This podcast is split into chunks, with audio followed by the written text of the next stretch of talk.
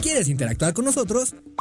Búscanos en nuestras redes sociales como El Choro Matutino. Agréganos en WhatsApp al 777-443-4208. ¿Y por qué no? Sintonízanos desde la página web www.elchoromatutino.com. También puedes llamarnos a cabina al 311-6050. De lunes a viernes, de 1 a 3 de la tarde por Radio Desafío. Somos la mejor revista informativa del país. Somos...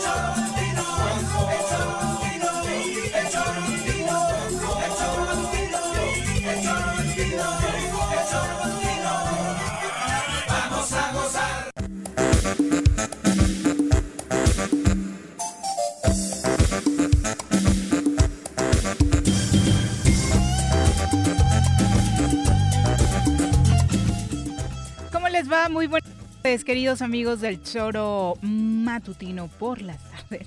Nos da muchísimo gusto poder saludarlos hoy lunes 8 de febrero del año 2021 para comentar toda la información generada este fin de semana, que por supuesto es mucha, particularmente en el ámbito deportivo, ayer con Super Bowl y toda la cosa, además de pues algunos cambios que se vislumbran en el Congreso del Estado de Morelos con la renuncia de José de Jesús Otelo eh, y bueno, esto con la eh, posibilidad de que las mujeres ahora sí puedan tomar las riendas, ¿no?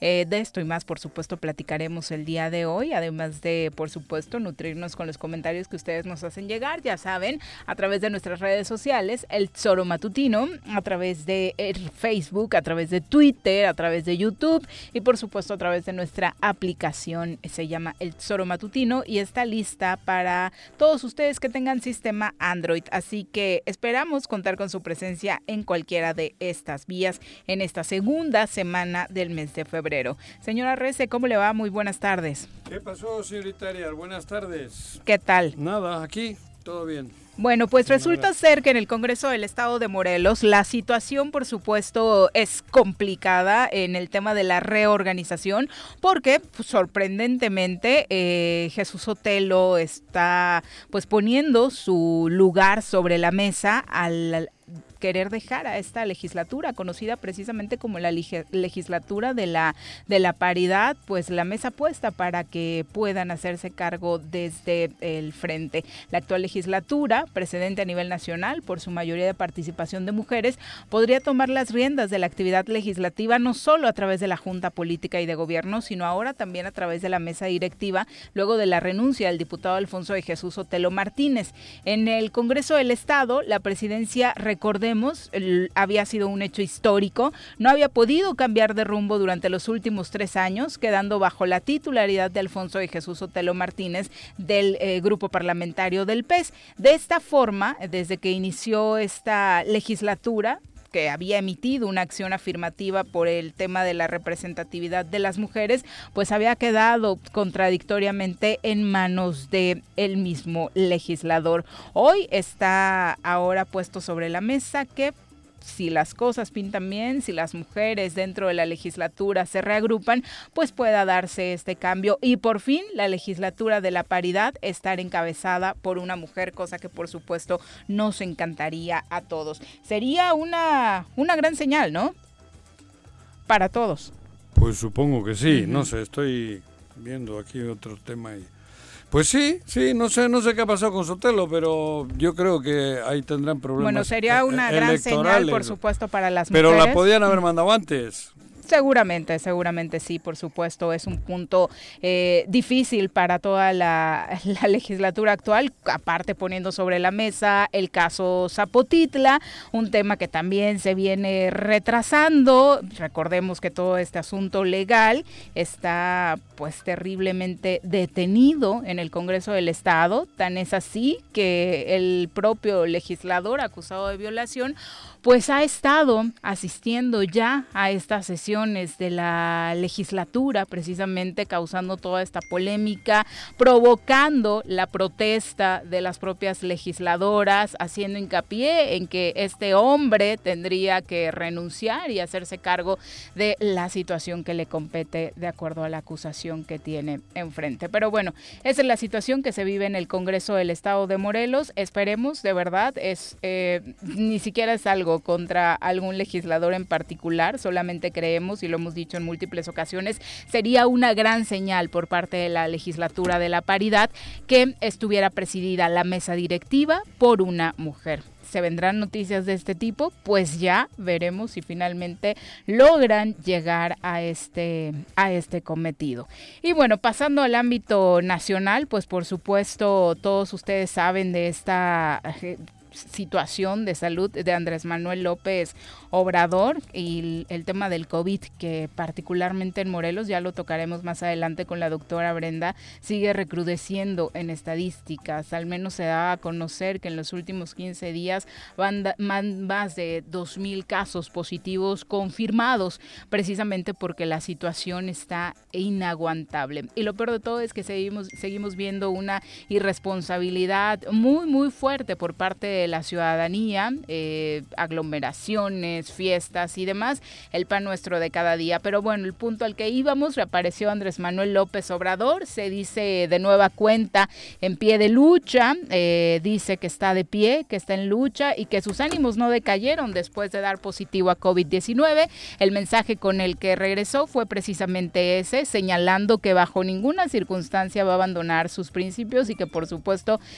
pues el COVID eh, lo pudo superar. Vamos a continuar con el proceso de transformación. Es fundamental para México el que podamos acabar con la corrupción, que se moralice nuestro país y podamos vivir con paz. López Obrador agradeció la atención y preocupación que manifestaron los mexicanos y amigos en el extranjero por su afección. Agradeció a todos los mexicanos, mujeres y hombres que se preocuparon por él, tras el contagio de COVID.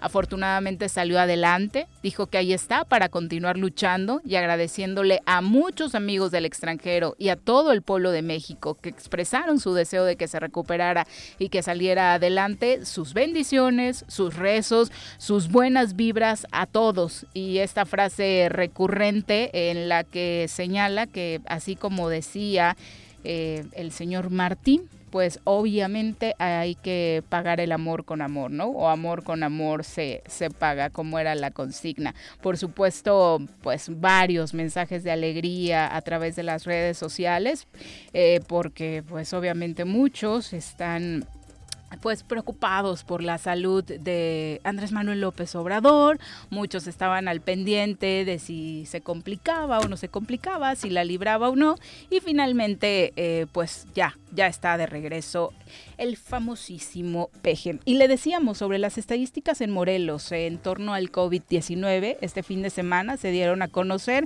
aproximadamente 2.096 eh, casos positivos eh, tras lo sucedido con los últimos conteos, las últimas pruebas realizadas. Está la situación muy, muy complicada y por supuesto la invitación para todos ustedes es que se sigan cuidando, que sigan tomando las medidas necesarias para que esta situación mejore y por supuesto hagan caso a las indicaciones que pues los, los relacionados con la salud pues, están haciendo. Morelos, recordemos, continúa en semáforo rojo y desde el ámbito estatal a través de la Secretaría de Salud se señala que se hace un llamado urgente a las y los morelenses para que se mantengan corresponsables y no bajen la guardia contra el COVID-19 COVID-19, ya que el virus continúa circulando de una manera por demás agresiva en la entidad. Al corte del 7 de febrero de este año, en Morelos hay 2.077 defunciones en total desde que inició la pandemia. Y bueno, el municipio que eh, sigue teniendo por la densidad demográfica y demás eh, y, otros temas, obviamente por ser la capital del estado, que me parece que es un fenómeno que está pasando en todo el país. En las capitales se está concentrando el mayor número de contagios y de decesos, 480 defunciones por COVID-19 en Cuernavaca. Eh, Cuautla aparece en segundo lugar con 243. En Jutepec hay 177. En Temisco 105, en Ayala 83 en Zacatepec 78, en Jojutla y en Yautepec 76, en Emiliano Zapata 73, además eh, de ahí le siguen con 50, eh, poco más, eh, Emiliano Zapata, Tlaltizapán, Xochitepec, Puente de Ixtla y Azochiapan. Pero para un reporte más completo del COVID, vamos con la doctora Brenda. Desde la Academia de Ciencias de Morelos, la doctora Brenda Valderrama nos comparte la información más relevante del coronavirus.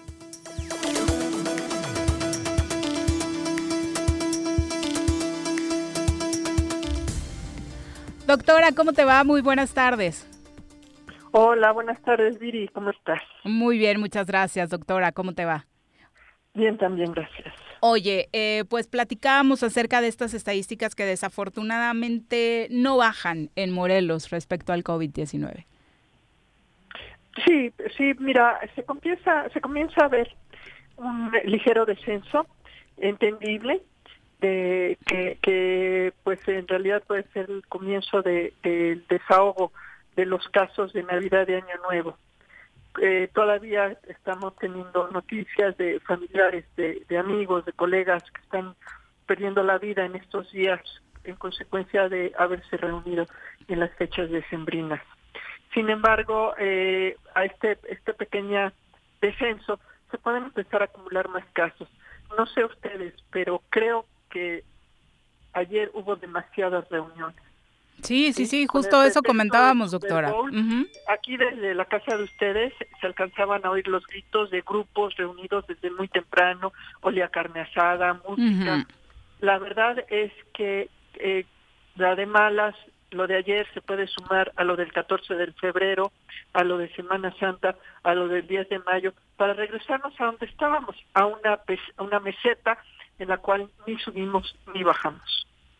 Y esa meseta, además de no subir ni bajar, doctora, parece ser que será larga. Es larga, pero además está limitada. Esa, esa meseta, en realidad lo que nosotros estamos viendo es nada más la punta del iceberg. Eso depende del número de pruebas que se hagan. Si se reduce el número de pruebas, se reduce el número de casos. Sin embargo, hay otros criterios que se están utilizando para evaluar la intensidad del contagio y la intensidad del contagio va en incremento. Eh, son otros parámetros eh, epidemiológicos, lo cual por supuesto nos debe tener sobre alerta. Eso sin tomar en cuenta la variable de la aparición de nuevas variantes. Por supuesto, porque además ahora con todo lo que se conoce sobre estas nuevas cepas, eh, mayor contagio, más rápido y demás. Entonces esto nos debe poner en foco rojo, pero seguimos sin entender, doctora, por qué a pesar de que estamos eh, seguramente en la era con mayor acceso a la información, eh, como sociedad no hemos, más allá de lo que han dejado de hacer las autoridades, no nos ha caído el 20 de lo que estamos viviendo. Pues yo creo que quizás porque seguimos siendo humanos, porque seguimos eh, eh, siendo víctimas de nuestros miedos, de nuestras fobias, de nuestra inseguridad. Y cuesta mucho trabajo relajarse y confiar en que un grupo de personas que no conocemos, que aquellos que conocen bien del tema, de los expertos, tomen decisiones por nosotros. Nos da incertidumbre y acabamos optando por eh, lo inmediato, por lo sencillo, por lo que sí comprendemos y, desconfiamos de lo demás. Ahí pues asumo mi, responsabilidad como divulgadora de la ciencia, no he podido transmitir todavía con más intensidad la importancia del cuidado personal en medio de la pandemia. Pero es que yo creo que ni siquiera es eso, doctora. Y obviamente como medio de comunicación también tendríamos que asumir esa responsabilidad. Pero me parece que hemos escuchado noticias lo suficientemente devastadoras. Hemos visto caer a nuestro lado víctimas del COVID, a amigos, a familiares, y ni aún así. Ni aún así lo vemos como, como como algo divino, lo vemos como algo de, de, de, probabilidad, te toca, ya me llegó, ya me alcanzó, no había nada que no había nada que hacer, ¿sí? Lo cual no es cierto. Y ese es parte del problema. Esto se pudo haber prevenido. Tuvimos meses de preparación, tuvimos los recursos y tuvimos la información para tomar mejores decisiones. Nunca es tarde, todavía es tiempo, porque además, yo quiero enfatizar, la inmunidad que produce el virus no es permanente.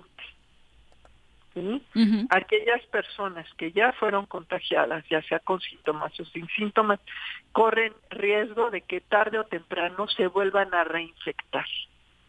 No sabemos cuánto tiempo va a tardar, quizá tres, seis, nueve meses, no sabemos. Pero lo que sí sabemos es que ya sea por reinfección con la variante original o por una nueva infección, infección con las nuevas variantes, sobre todo la brasileña, que está siendo totalmente agresiva, todos estamos igualmente expuestos que estábamos hace un año. No hay ninguna razón de salud sanitaria, epidemiológica, científica para decir que esto ya se terminó. Al contrario. Sí, por supuesto. Y además la situación en Morelos particularmente, por lo que tenemos en estadísticas, por lo que escuchamos de conocidos, el asunto relacionado con los hospitales es realmente grave. Es muy grave. Bueno, te escuchaste los datos del INEGI. La mitad de las personas que han fallecido eh, en estos 12 meses murieron fuera de hospitales, murieron en su casa. Y, y una proporción de ellos inclusive murieron en la calle. Realmente los hospitales están desbordados, eh, hay una enorme desconfianza también y yo yo yo lo entiendo, ¿no?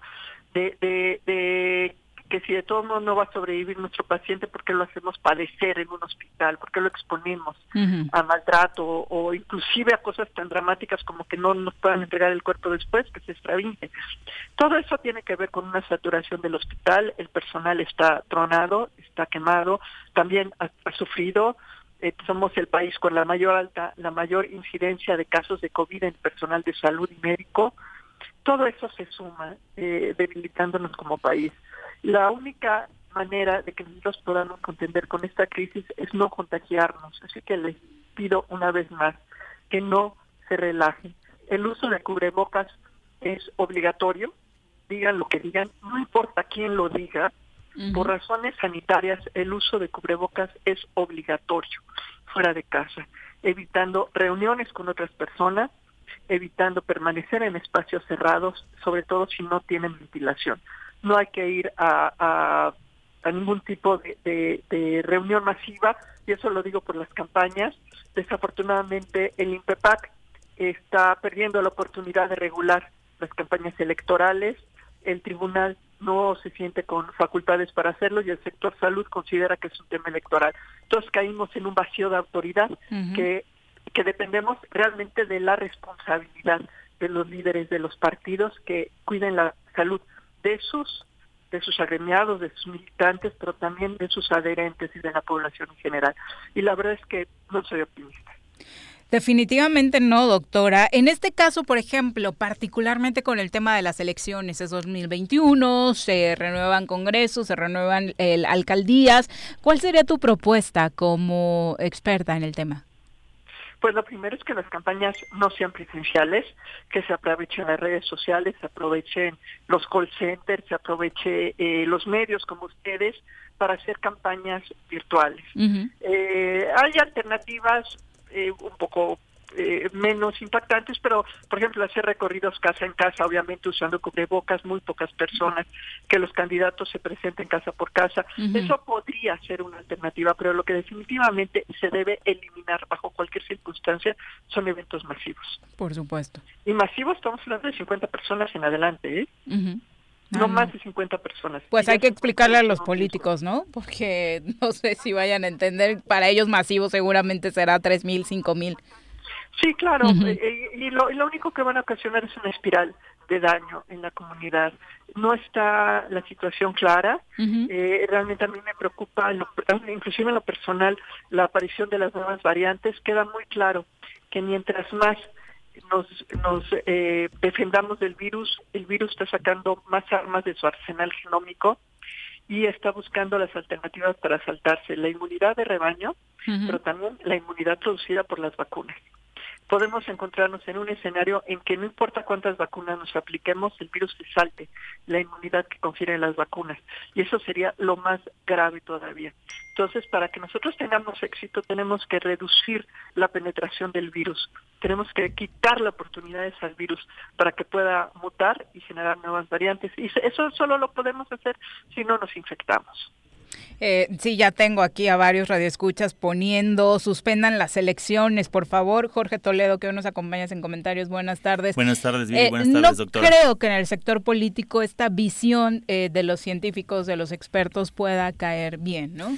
No, por supuesto que hay un ánimo bastante mezquino, ¿no? Por parte de los diferentes sectores. Creo que se está priorizando el interés eh, sectorial, el interés de grupo.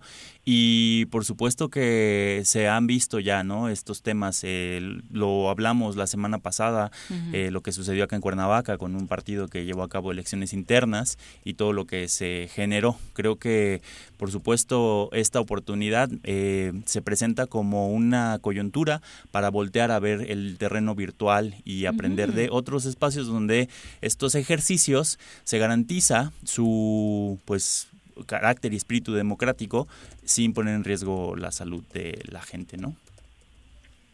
Si, me permiten, hay un concepto, hay un concepto eh, muy bonito que era eh, el principio con el cual trabajaba el doctor Jesús Cumate, que fue el artífice de la prevención de la salud en México. Eh, y ese se llamaba equidad inmunológica, ¿sí? Y él decía que todos los mexicanos deberíamos tener el mismo derecho a no enfermarnos. Claro. Yo creo que ese derecho nos, los, se está violentando estamos perdiendo, perdiendo la perspectiva de que ese es el derecho fundamental, porque a partir de ahí emana todo lo demás, emana el bienestar, emana la prosperidad, la productividad. Si nosotros nos enfermamos, y peor aún, si algunos sectores de la población no son provistos con los medios para poder ejercer ese derecho, vamos a generar una inequidad muy, muy profunda y, que nos va a lastimar por muchas generaciones. Es, la, es, una muy buena oportunidad la que tenemos y ojalá todos los sectores se sumaran para llevar a cabo este esta situación que es parte de los derechos humanos de las personas. Eh, así que ojalá y nos dieran más oportunidad de participar en esto como científicos. definitivamente, deberían estar trabajando de la mano porque, eh, insisto, es un año electoral en el que a todos los políticos les interesa sumar voluntades y ojalá se pusieran creativos y de la mano de ustedes, doctora, velaran por la seguridad y por la salud de, todos los votantes. Claro, ahora hay un tema también importante ahí que sí me parece que lo hemos tocado también en otras ocasiones que la ciencia y la academia muchas veces también están alejados de la realidad de las calles, ¿eh? o sea, lo hemos eh, platicado, hay una realidad en la que nos encontramos en la que se pueden entender y por supuesto que son muy respetables las opiniones y los análisis, trabajos, estudios que se hacen, pero muchas veces eh, se hacen también dentro de esa esfera de privilegio, ¿no? Que representan los diferentes sectores y a la hora de tratar de articular y amalgamar una propuesta con la realidad en la que nos encontramos es, es verdaderamente complicado. Lo dicen los compañeros también en nuestros radioescuchas, lo, lo dicen en redes sociales, em, los comentarios que leías, Viri, que bueno, también de pronto hay una exigencia de que la pandemia se eh, enfrente como si estuviéramos en Suiza, ¿no? Y el sector salud que ha quedado por el cual se está, con el cual se está enfrentando esta pandemia, pues no es el mejor del mundo, ¿no? Claro. Claro, pero desafortunadamente ninguno de esos factores influye cuando una persona se contagia. La, la, situación, la naturaleza de la pandemia va por encima de todos esos factores. Desafortunadamente es cuando precisamente los que toman las decisiones tienen la, la, la claridad de, de, de mostrarse ante la realidad, ¿no? De aceptar que hay que tomar las decisiones por más difíciles que hay que tomar, porque al principio de todo está la vida y la salud de los ciudadanos. Y nosotros lo único que hacemos es, eh, eh, traducir los datos técnicos, los datos clínicos, los datos médicos, de forma que las personas cuenten con la mayor cantidad de información accesible en palabras coloquiales y que les permita tomar buenas decisiones. Eh, nosotros estamos aprendiendo también, ¿sí? La, la pandemia ha sido también un enorme laboratorio para la naturaleza y todavía no sabemos cómo va a terminar. Pero cada vez es más preocupante que las metas que nos hayamos puesto como humanidad se alejan por la misma naturaleza del virus. Doctora, sobre esto que decía Jorge, sí es verdad que también dentro del el sector científico se han alejado de la realidad de que se vive en el día a día en las calles. ¿Consideras que es así? ¿Coincides? No, en lo absoluto. A ver, hay cosas, cosas diferentes. Hay científicos que se dedican a la astronomía, ¿sí? O a la química cuántica, sí, sí los hay. Pero también hay muchos científicos que se dedican precisamente a las ciencias sociales, a las ciencias médicas, a la salud pública obviamente esos son los que tienen en esta circunstancia mayor participación en la toma de decisiones. Yo creo que, que, meter a todos los científicos en una sola bolsa, pues en realidad eh, diluye un poco la complejidad de la actividad científica. En lo que sí te puedo decir que todos compartimos es que todos tomamos decisiones basadas en datos. No tomamos decisiones basadas en opiniones personales, ni tampoco en testimonios, ni en, ni en, ni en ideologías las tomamos basada en datos y si los datos nos indican un cambio, cambiamos, ¿eh? sin ningún problema. ¿Sí? Sabemos que nosotros nada más somos intérpretes de la realidad. Definitivamente, doctora. Finalmente, después de todo esto que hemos comentado, eh, ¿qué mensaje ya estamos a punto de cumplir exactamente el año de que se decretó eh, por primera vez eh, pues un semáforo rojo en Morelos? Eh, ¿Qué mensaje nos dejas a todos aquellos que todavía pues le siguen faltando el respeto a otros ciudadanos, no cuidándose, no tomando las medidas necesarias? Mira, de, lo, de lo poco que ha permanecido constante todo este tiempo es la certeza de que la transmisión del virus es persona a persona, de que se transmite por las gotas de saliva. Ya dejamos, por ejemplo, abandonamos el tema de la superficie, ya sabemos que el virus no se pasa por el dinero, por ejemplo, ¿sí? Tampoco se pasa por las cañerías, que eran cosas que en ese momento también se dudó, ya lo sabemos, no es. Sabemos que el, el virus se transmite persona a persona a través de las gotitas de saliva, por eso el cubrebocas, pero también que se queden los aerosoles. Y eso es muy importante. Si tú estás en un cuarto cerrado y es una persona infectada, aunque esa persona se salga, el virus va a permanecer suspendido en el aire en forma de aerosoles. Por eso se debe evitar el uso de elevadores, por ejemplo. Y sobre todo, no estar en espacios cerrados y sin ventilación. Eso lo sabemos, lo aprendimos pero de momento es yo creo que los principales eh, medidas de prevención. Y así es como tenemos nosotros que transmitirlo. Hasta que esto cambie, y cuando cambie regresar y decirles, ¿saben qué? Hubo un cambio y ahora va a ser así, pero de momento la información es esa. Dice por acá Juan López, también hay que entender que en este país o nos morimos de hambre o nos morimos de COVID. Hay gente que va al día, somos un país pobre. Sí, claro, pero pero si toman, si toman las medidas de precaución, si usan cubrebocas o doble cubrebocas, careta, higiene de manos, distancia y evitar que se cierren los espacios, abrir las ventanas, abrir ventilación, tienen una muy buena probabilidad de no contagiarse. Es, hay una eh, hay un, hay mucho, tenemos mucho más poder del que creemos en el control de la pandemia y es la prevención. Y es así la podemos ejercer cada uno de nosotros. Por eso hay personas que aún saliendo a la calle, aún eh, en sus actividades este, comerciales o, de trabajo, no se han infectado, porque son muy cuidadosas. Eso es lo que tenemos que aprender de ellas. Perfecto. Nada más, eh, creo que hemos hablado ya en otras ocasiones, particularmente de las mascarillas, de los cubrebocas que recomiendas, pero Andrés Guadarrama nos pide a través de Twitter si podrías explicar por qué no se recomienda el uso de las mascarillas con válvula. Mira, las mascarillas con válvula eh, son eh, lo que evitan, porque la, válvula tiene es de, es de una sola vía, ¿no? Con la válvula se puede sacar, pero no meter. Y aquí es justo al contrario. Aquí el cubrebocas es para que uno contagies al otro cuando eres asintomático. Entonces, con una válvula, en realidad lo que haces es aumentar la probabilidad de la otra persona que se contagie en lugar de protegerla. Ok. Por eso, les pusieron las mascarillas egoístas, ¿no, doctora?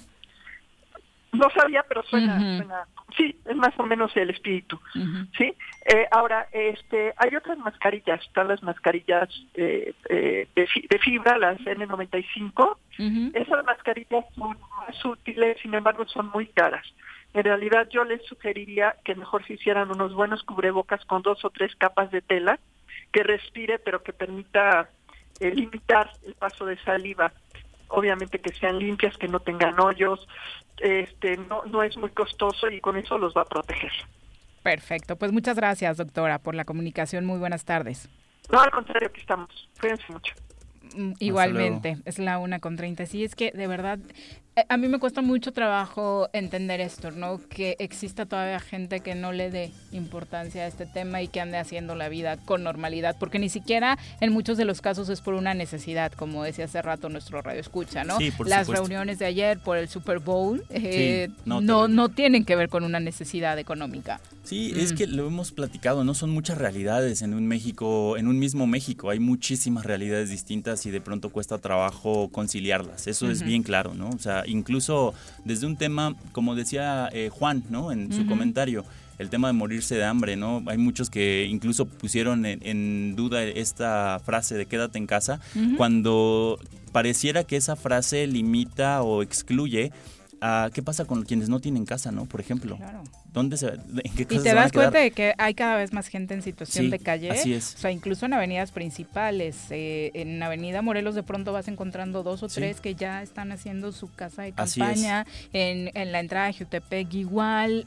Es cada vez eh, mayor el número de las personas que están buscando esa opción porque se quedaron sin nada. Totalmente, totalmente. y, y, yo respeto mucho, ¿no? Creo que el, el comentario que yo hago, los comentarios que hago van en función de una realidad que es imposible que se palpe. Eh, todo el tiempo, ¿no? Siempre hay que estar muy cuidadosos de esa parte porque es muy fácil excluir otras realidades en el México que vivimos, ¿no? Es un México este, a veces pareciera que surrealista, ¿no? Con lo que con lo que tenemos. Como dices, hay eh, hasta la inconsciencia de pasar por alto un semáforo rojo y, entrar en una dinámica de festejar o acudir a una transmisión masiva de Super Bowl, o hay quienes de plano no tienen las condiciones para ni, siquiera apenas para poderse hacer un cubrebocas de tela, como sugiere la doctora, ¿no? Y también insisto en ese tema. A mí me parece que, digo, respeto mucho esa parte de, de la opinión personal, pero sí me parece que hay datos no muy claros en el que la ciencia y la academia muchos proyectos los tienen archivados, ¿no? O sea, mucho de lo que se investiga, mucho de lo que se estudia, lo que se está eh, trabajando desde la comunidad de los escritorios se queda archivado y hay un México que tiene la necesidad de que se apliquen todos esos proyectos. Desde la ciencia. Y un México te va a venir a tocar la puerta y te la está empezando a tocar con aumento de robos a transeúnte, aumento de robos en el transporte público. Ese México del que hablas que archivaron y que no querían ver y que los gobernantes se hacen los oxisos y que solo observan desde su ventana, desde su cristal privilegiado en temporada electoral, hoy está saliendo a las calles y hoy está pidiendo ser atendido. Y tal vez las formas que sucedan más adelante no nos van a gustar ni nos van a beneficiar a todos, ¿no? Los que hemos estado callados ante estas necesidades. Y en la medida en la que reconozcamos esa diversidad es donde vamos a poder verdaderamente estar preparados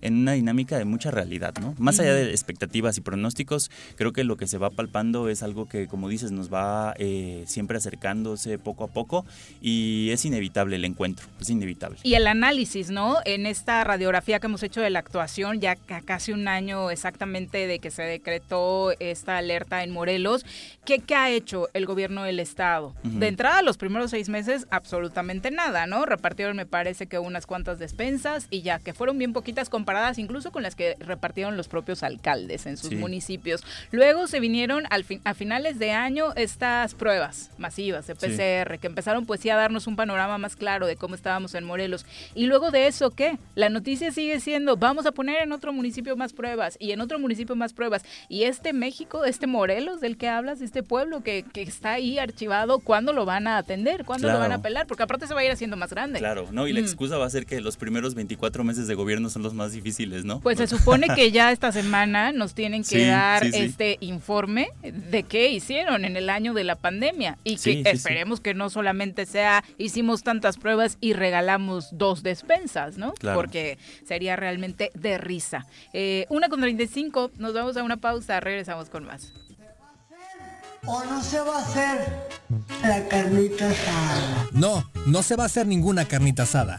Mejor quédate en casa y escucha.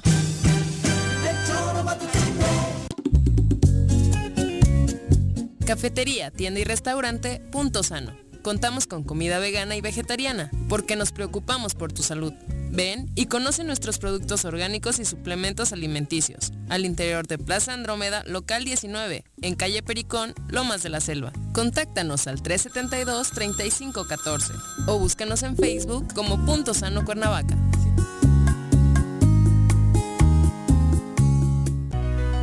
En Morelos las y los diputados trabajan por leyes con justicia social y de beneficio para todos. A partir de este año, las actas de nacimiento no pierden vigencia, así que ya no tendrás que gastar más para realizar tus trámites. Con acciones como esta, Morelos avanza. 54 legislatura. Congreso del Estado de Morelos. ¿Te gustan los caballos? ¿Tienes uno? ¿Sabes montar? ¿No? ¿Quieres aprender? Conoce los beneficios de hacerlo en Rancho de la Media Luna en Huitzilac. Contáctanos al 777-155-1062.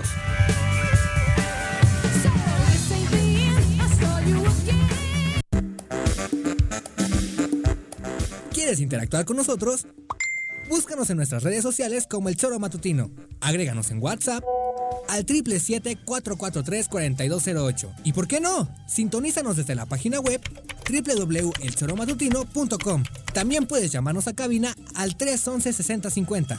De lunes a viernes, de 1 a 3 de la tarde por Radio Desafío. Somos la mejor revista informativa del país. Somos... Si quieres consentir a tu mascota, el mejor lugar para hacerlo es Clínica Veterinaria Mundo Mascota. Contamos con consultas, medicamentos, accesorios, alimento y servicio de pensión. Además, tenemos servicio a domicilio.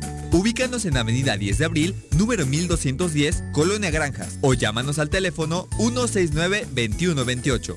Clínica Veterinaria Mundo Mascota. En Morelos las y los diputados están cumpliéndole a la ciudadanía. Aplicamos políticas de austeridad y racionalidad del gasto y ya logramos saldar la deuda de 82 millones de pesos que nos heredó la legislatura anterior. Con acciones responsables, Morelos avanza. 54 legislatura. Congreso del Estado de Morelos. Tengo miedo, tengo miedo, tengo miedo, tengo miedo, tengo miedo, tengo miedo, señor, tengo miedo. No te asustes. Quédate en casa y escucha.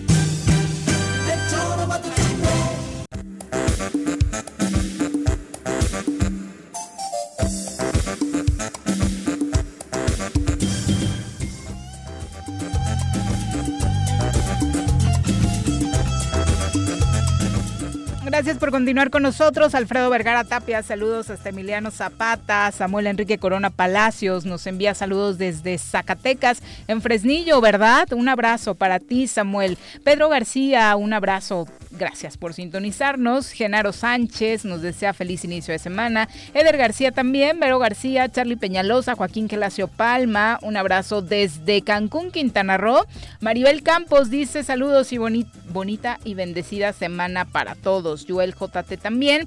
Dice Rubén Peña, eh, pregunto por qué ya no están haciendo las pruebas en el Zócalo de Cuernavaca. Están haciéndolas en otros municipios, precisamente han estado rotando para no focalizar eh, solamente el servicio para Cuernavaca y entonces por eso se movieron. De hecho, la nota era precisamente que a partir de hoy hasta el 10 de febrero estarán estos módulos en Yecapixtla y en Ayala operan a partir del primero de febrero para también darle atención a estos puntos. Entonces, por esa es la razón que ya no los ves por acá en el Zócalo, al menos eh, de momento, ¿no? Eh, también dice Roberto Vargas, pues es lo que dejaron. Quieren que en dos años tengamos hospitales como en Suiza, que era parte de lo que decías, ¿no?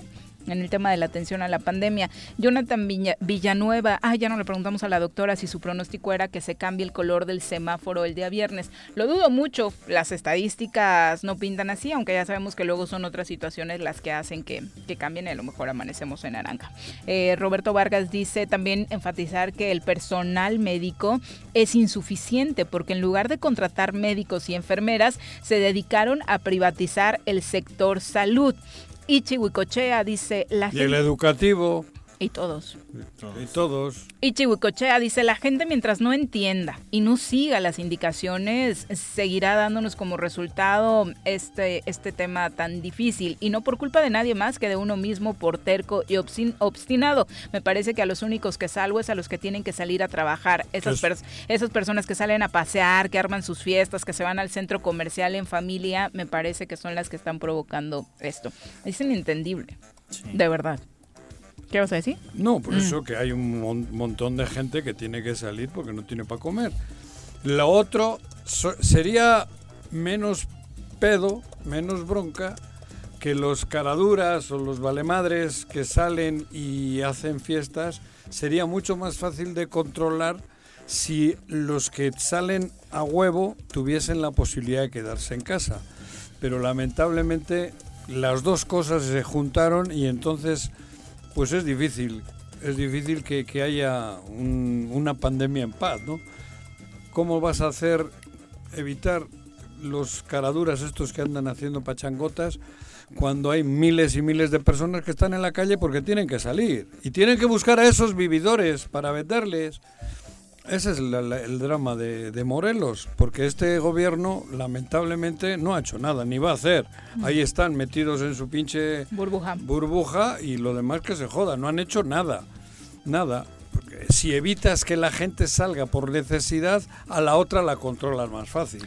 Rubén Peña, sobre ah. el tema de eh, suspender las elecciones, que era la propuesta de otro radioescucha, dice, ni Dios lo quiera, urge, urge poner congresos que obliguen a trabajar al peje y a Cuau. No podemos seguir con esta inercia de que no pasa nada, dice eh, Rubén Peña.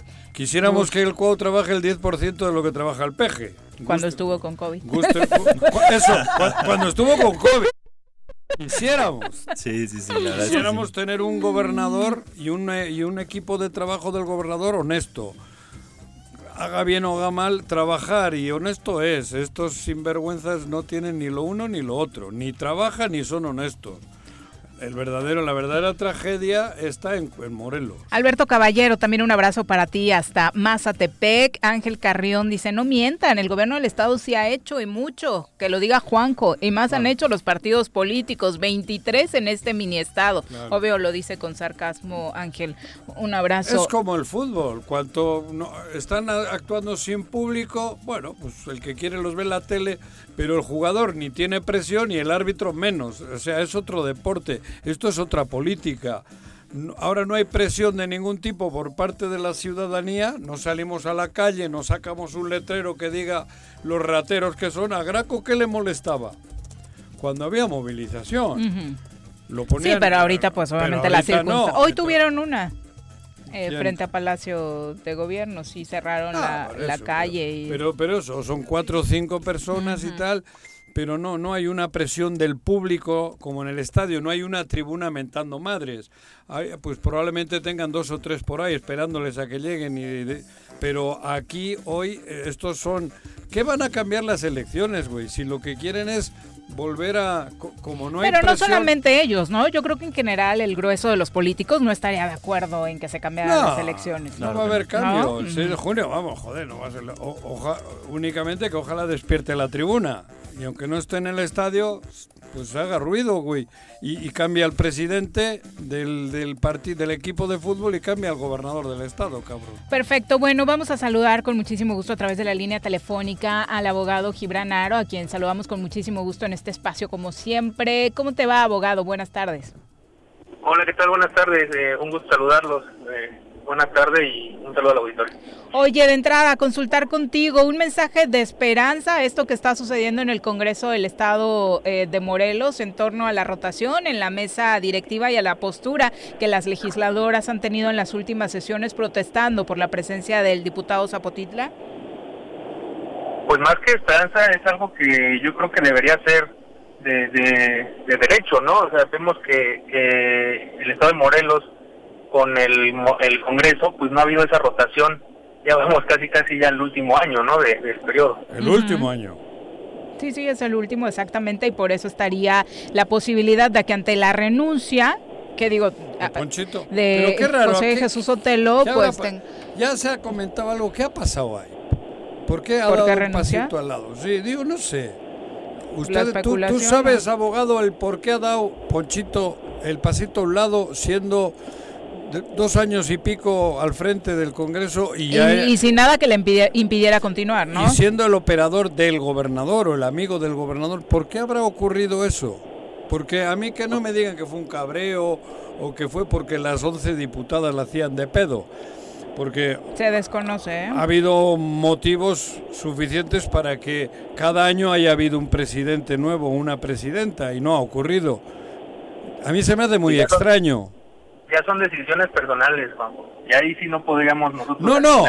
o especular, ¿no? Ya, por eso. Pero a mí me parece que más que una decisión personal, algo hay para que haya tomado esa decisión personal. No creo que haya sido que, que Ponchito dijo el, el- el viernes ya me voy. Mm, Supongo que no. Que hay algo raro ha ocurrido en La el grupo versión de que ellos. más se ha manejado es que sí hubo una, por eso le, le preguntaba si era un aire esperanzador el que llegaba hasta la defensa de la víctima eh, de quien acusa por violación al diputado Zapotitla, porque la versión más comentada ha sido precisamente que este grupo de 13 diputadas y diputados que han protestado por la presencia del diputado Zapotitla habrían eh, orillado a esta decisión por parte de Alfonso de Jesús Otelo. Pues pareciera que sí llegaron a algún diálogo, ¿no? Digo, sería la primera vez en, en casi los tres años que entran a un diálogo y se ponen de acuerdo en algo, ¿no? Oye, específicamente para el caso que tú representas, eh, te decía, ¿es una buena señal? La verdad es que no es no no no es este trascendente. ¿Por qué?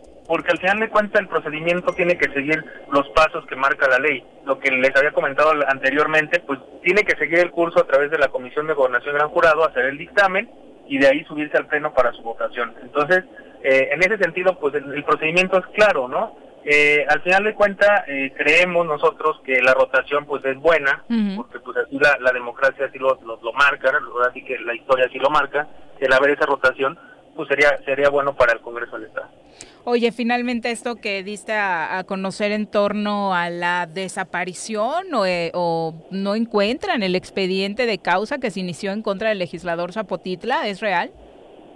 Es real, eh, de hecho, eh, en su en su primera entrevista, me parece, con ustedes, eh, yo lo mencioné, les hice hincapié de que, de que había desaparecido, que se habían robado el expediente del 23 de septiembre, donde se había presentado la, la declaratoria de formación de causa. Y no se ha Cuando encontrado. fue y cuando fue el fiscal general a su comparecencia el día 24 de septiembre, eh, el, el fiscal metropolitano pues se se acerca a, a servicios legislativos para ratificar el escrito presentado un día anterior y se encuentra con que no estaba ese expediente en el lugar que debería haber estado, entonces prácticamente se lo robaron de ese lugar, no sabemos dónde está y obviamente el responsable de esta situación es en su momento dado el presidente de la mesa directiva porque es el responsable del Congreso del Estado. Entonces nosotros hacemos la denuncia eh, de manera directa hacia él y también hacia eh, el diputado José Luis N. ¿Por qué? Porque pues a, a- a días anteriores han salido declaraciones a diversos medios donde nos hacen referencia que hay un familiar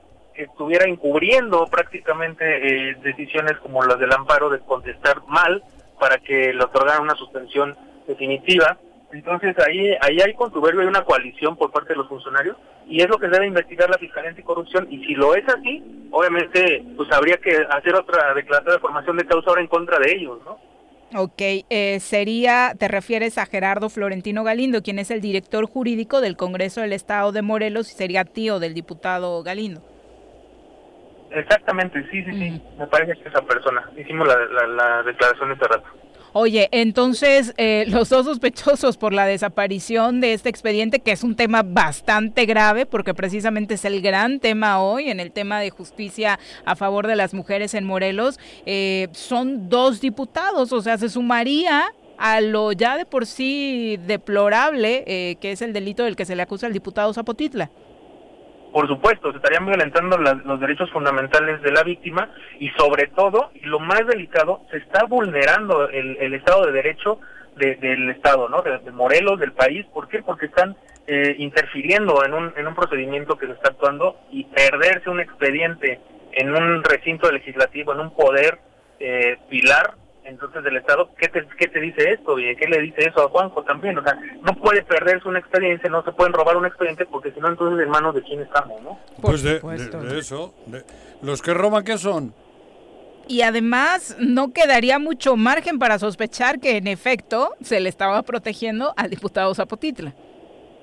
Por supuesto, digo, nosotros eh, llevamos la, la- la asesoría de la víctima, nosotros eh, juntamos más elementos, eh, datos de prueba que había que presentar dentro del, del expediente que hoy se presenta y obviamente nosotros eh, tenemos la, la convicción y obviamente la ética profesional y el- la obligación como ciudadanos de hacer esta denuncia y hacerle el llamado también a todos los ciudadanos que no nos quedemos callados. Nosotros tenemos que exigirle a las autoridades, debemos de denunciar y, y exigirles prácticamente que hagan su trabajo. Entonces, eh, no nos vamos a quedar ahí, nosotros por eso levantamos la denuncia, no puede estar sucediendo esto en el Estado y mucho menos en el país donde vivimos, entonces yo creo que tenemos que dar un brinco, eh, a- allá no más impunidad, no más corrupción y, y irnos para adelante, ¿no? Específicamente en el caso, ¿qué tipos de retrasos va a tener? De, ¿En qué te refieres? El proceso que se sigue dentro del Congreso del Estado, es decir, toda esta reposición de un expediente perdido, mm, después de tu experiencia, dada tu experiencia, ¿cuánto tiempo llevaría? No, hay, o sea, te hago la, la manifestación y es muy clara. La del 23, el expediente que se pierde el 23, Ujú. no, o sea, no, no aparece. Y para no vulnerar los derechos de la víctima, lo que hizo bien el fiscal eh, metropolitano es que volvió a solicitar un nuevo, o sea, lo hizo nuevamente el día 24 y por eso se lleva a cabo la formación de causa. Si no, no se hubiera podido llevar la formación de causa.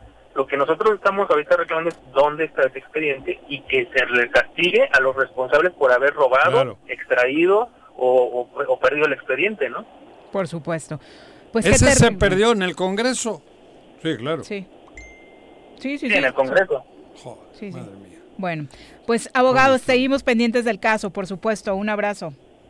Muchas gracias por su atención, gracias, aquí estamos al pendiente. Adiós. Hasta luego. Pero imagínate, por eso insisto yo, si estos tienen la fiscalía, los, las pirañas, tú imagínate lo que puede ocurrir. Si en el Congreso han logrado que desaparezca un expediente de uno de sus miembros acusado de violación, de violar a una mujer, acusado, no simplemente dicho, acusado, si ellos han logrado, las pirañas, el PES, el partido del gobierno, el gobierno, si ha logrado que del, del, del, lugar donde en teoría tenemos nuestros representantes, imagínate si de ahí han logrado que desaparezca el expediente de este señor, ¿qué no, qué no puede ocurrir el día que Cuauhtémoc Blanco ponga a otro exfutbolista o a otro al frente de la fiscalía? Claro. O alguna cabaretera, o en fin, a esta, ¿cómo Mm. se llama? La chica esta A que- Paquita, a- la del a barrio. No, la ¿O otra, la que hacía la telenovela, que salía en las noches.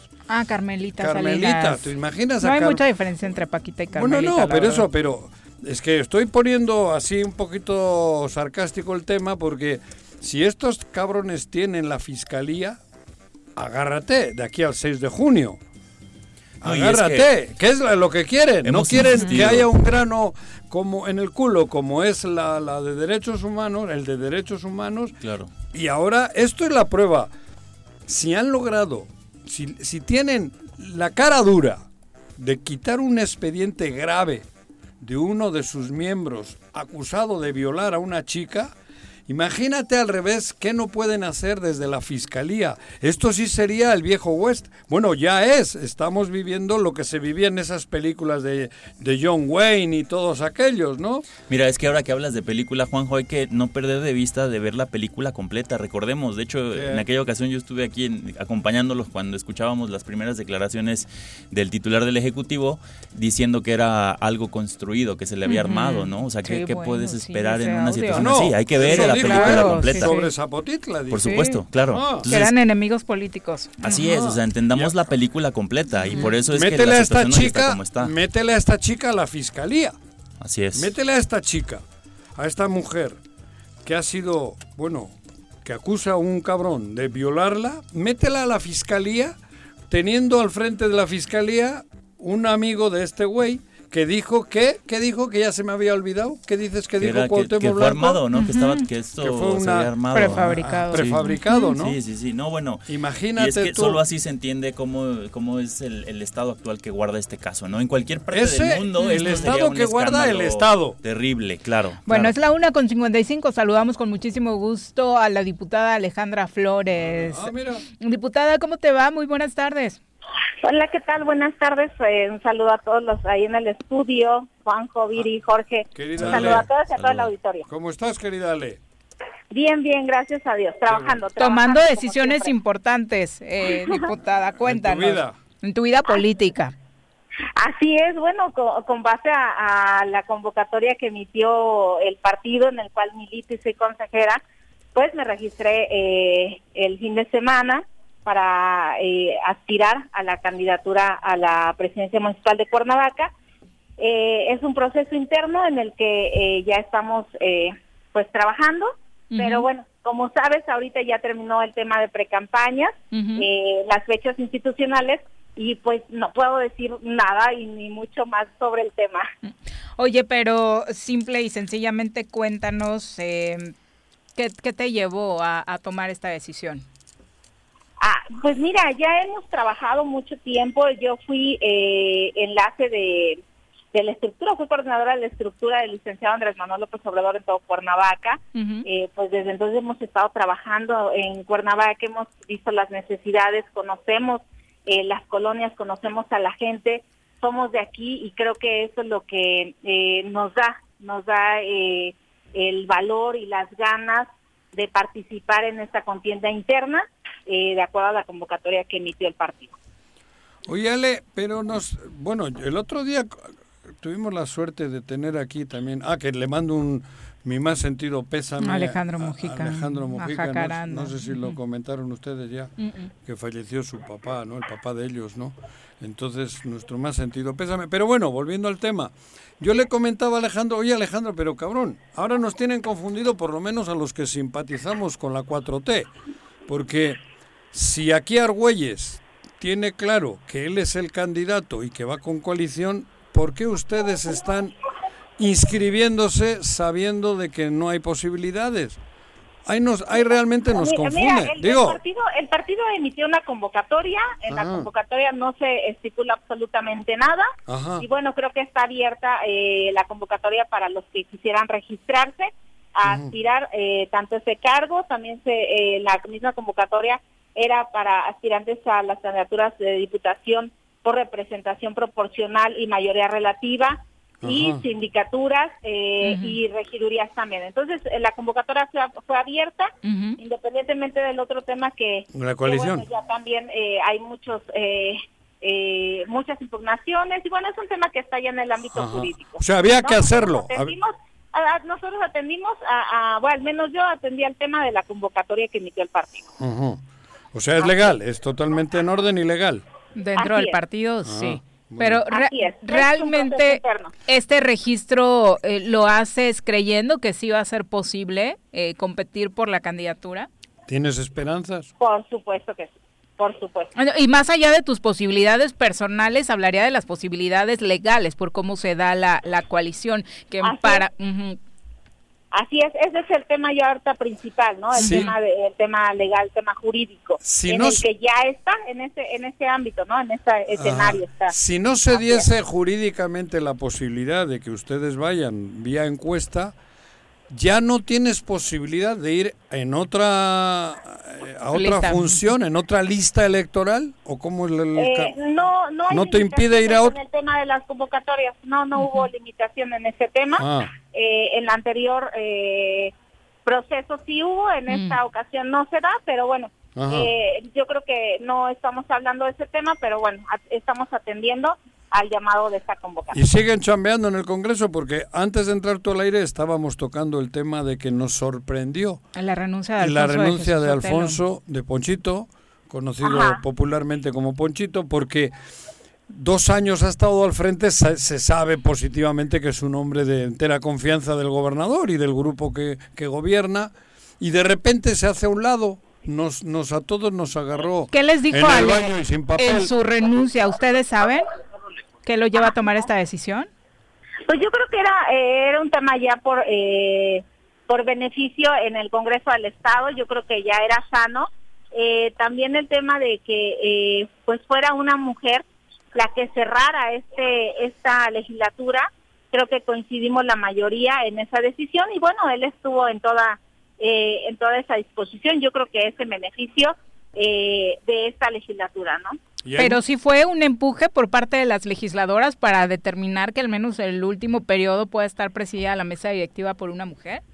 Eh, hay la intención, hay la intención y el acuerdo de que sea una mujer la, la que presida la mesa directiva en este último, eh, en, en esta recta final.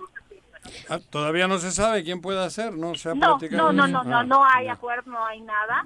Eh, asume, eh, digo, obviamente lo que sabemos es que llegó la eh, la renuncia a la Junta Política, todavía tiene que mandarse a pleno por parte de la Junta, avalarse en el pleno, eh, asume, si es que no hay otra, eh, un acuerdo, asume el, el vicepresidente, que es el diputado Galindo, pero pues eh, creo que la mayoría de los legisladores y legisladoras coinciden en que debería de ser una mujer la que cierre la que cierre esta legislatura. Creo que así debe haber sido eh, anteriormente. Bueno, no se dieron las cosas, pero creo que eh, sería lo más conveniente para para todas y todos los legisladores y bueno, el generar ese consenso para sacar adelante muchísimos temas que hay pendientes y esa debería de ser la capacidad que tuviera a quien quien asumiera este importante cargo. ¿Tiene que ver con el caso Zapotitla esta renuncia en el fondo después de las manifestaciones que muchas diputadas han, han hecho en tribuna? Pues quizá pueda ser esa la razón que le llevó al diputado también tomar esa decisión, pero bueno, yo creo que él pudiera eh, Claro. más que nadie dar esa esa postura, ¿no? Oye, Ale, recuerdo casi un año de que comenzó esta tragedia del otra tragedia Del más, pero COVID, esta, sí. la del COVID. Y en aquel entonces tuvimos la, la- digo, tuvimos la, la coincidencia de estar en diferentes mesas tra- de trabajo y tal. Y, y, estuviste muy activa y muy pro en favor de que hubiese redirección de recursos. Estuviste muy activa en la lucha antes de saber la verdadera gravedad de esto que se está viviendo. Así es. Al año está de la rechingada, perdón por la expresión, porque ayer rebasaron los mil y pico enfermos y, y le- tenemos los hospitales llenos, infinidad de amigos muriéndose y, una tragedia socioeconómica terrible. ¿Qué opinas? ¿Qué harías tú? ¿Cómo revertirías esto, cabrón, después de que me consta que estuviste haciendo mucha chamba para que el gobierno redireccionase dinero? Pues es, eh, mira, fue un tema, tú lo, tú lo has dicho, hemos, Sí. es un tema en el que hemos insistido demasiado, no dejamos de quitar, o no quitamos el dedo de renglón en ese tema. Eh, creo que eh, seguiremos eh, en ese asunto, lo platicaremos o lo hemos platicado también con las demás diputadas y diputados, de que sea eh, pues una exigencia no no mía, no, No. personal, sino sino de toda la legislatura, ¿no? Para que se dé esta situación. Eh, ahorita vemos eh, una segunda fase donde a lo mejor la necesidad eh, que planteamos al inicio pues fue la cuestión de la economía, fue la cuestión de, de las medidas de sanidad que tomamos todas las personas. Ahora ya viene una segunda etapa que la necesidad ya son eh, espacios en los hospitales, que la necesidad son tanque- tanques de oxígeno, o sea, ya es otro tema ya eh, también muy grave, muy, muy grave, y que bueno que se tienen que tomar cartas en el asunto, ¿no? Eh, por parte de, de, pues del gobierno del estado, pero también pues tiene que eh, el, el Congreso del Estado pues, tiene que también hablar sobre el tema. Eh, yo la vez pasada, la última entrevista que tuve con ustedes, pues lo señalaba que, que había la intención de poder eh, apoyar también con el tema de tanques de oxígeno, que lo debería estar haciendo el Ujú. gobierno. Claro. Claro. No hemos podido hacerlo, si te digo, no hemos podido hacerlo. Tú me dijiste que me ibas a ayudar también con unos se contactos. pudo. Te diste cuenta que no hay, No, o sea, no, aunque no. uno tenga la voluntad de verdad, está muy No. complicado. Sí. Eh, tenemos tres tanques de oxígeno, que esos tres, pues tratando de desinfectarlos, eh, pues los vamos rolando, ¿no? A la gente que, que lo necesita, pero pues sabemos que no es suficiente, pero pues tratamos Luego- de poner el mayor esfuerzo. Ale, ante esta, digo, lamentable y penosa situación, ver cómo se mueren amigos, cómo se está sufriendo de manera, pues, masiva, cabrón. Y luego es indignante para mí la opulencia, el derroche de, por ejemplo, doy el nombre, de Argüelles. O sea, tener a la gente, vamos, sufriendo penurias económicas y luego no hay oxígeno, cabrón, y que nos, nos metan Despilfarron espectaculares. esos despilfarros, cabrón. llamadas. No tienen vergüenza. Perdón, cabrón. Eh, Y, hablo de Argüelles eh, y de algún no, otro no. por ahí. Sí, y eso es eh, precisamente ese tipo de acciones, pues son las que hacen que la gente también se desanime, que la gente se decepcione todavía más, eh, que la gente no vea esa sensibilidad. Claro. Eh, pues creo que eso es lo que también duele, ¿no? Duele eh, eh, a cada persona y pues bueno, ya, ya será cada quien la decisión de cada ciudadano en esta contienda electoral también que, que se analice todas y cada una de las acciones que se están tomando.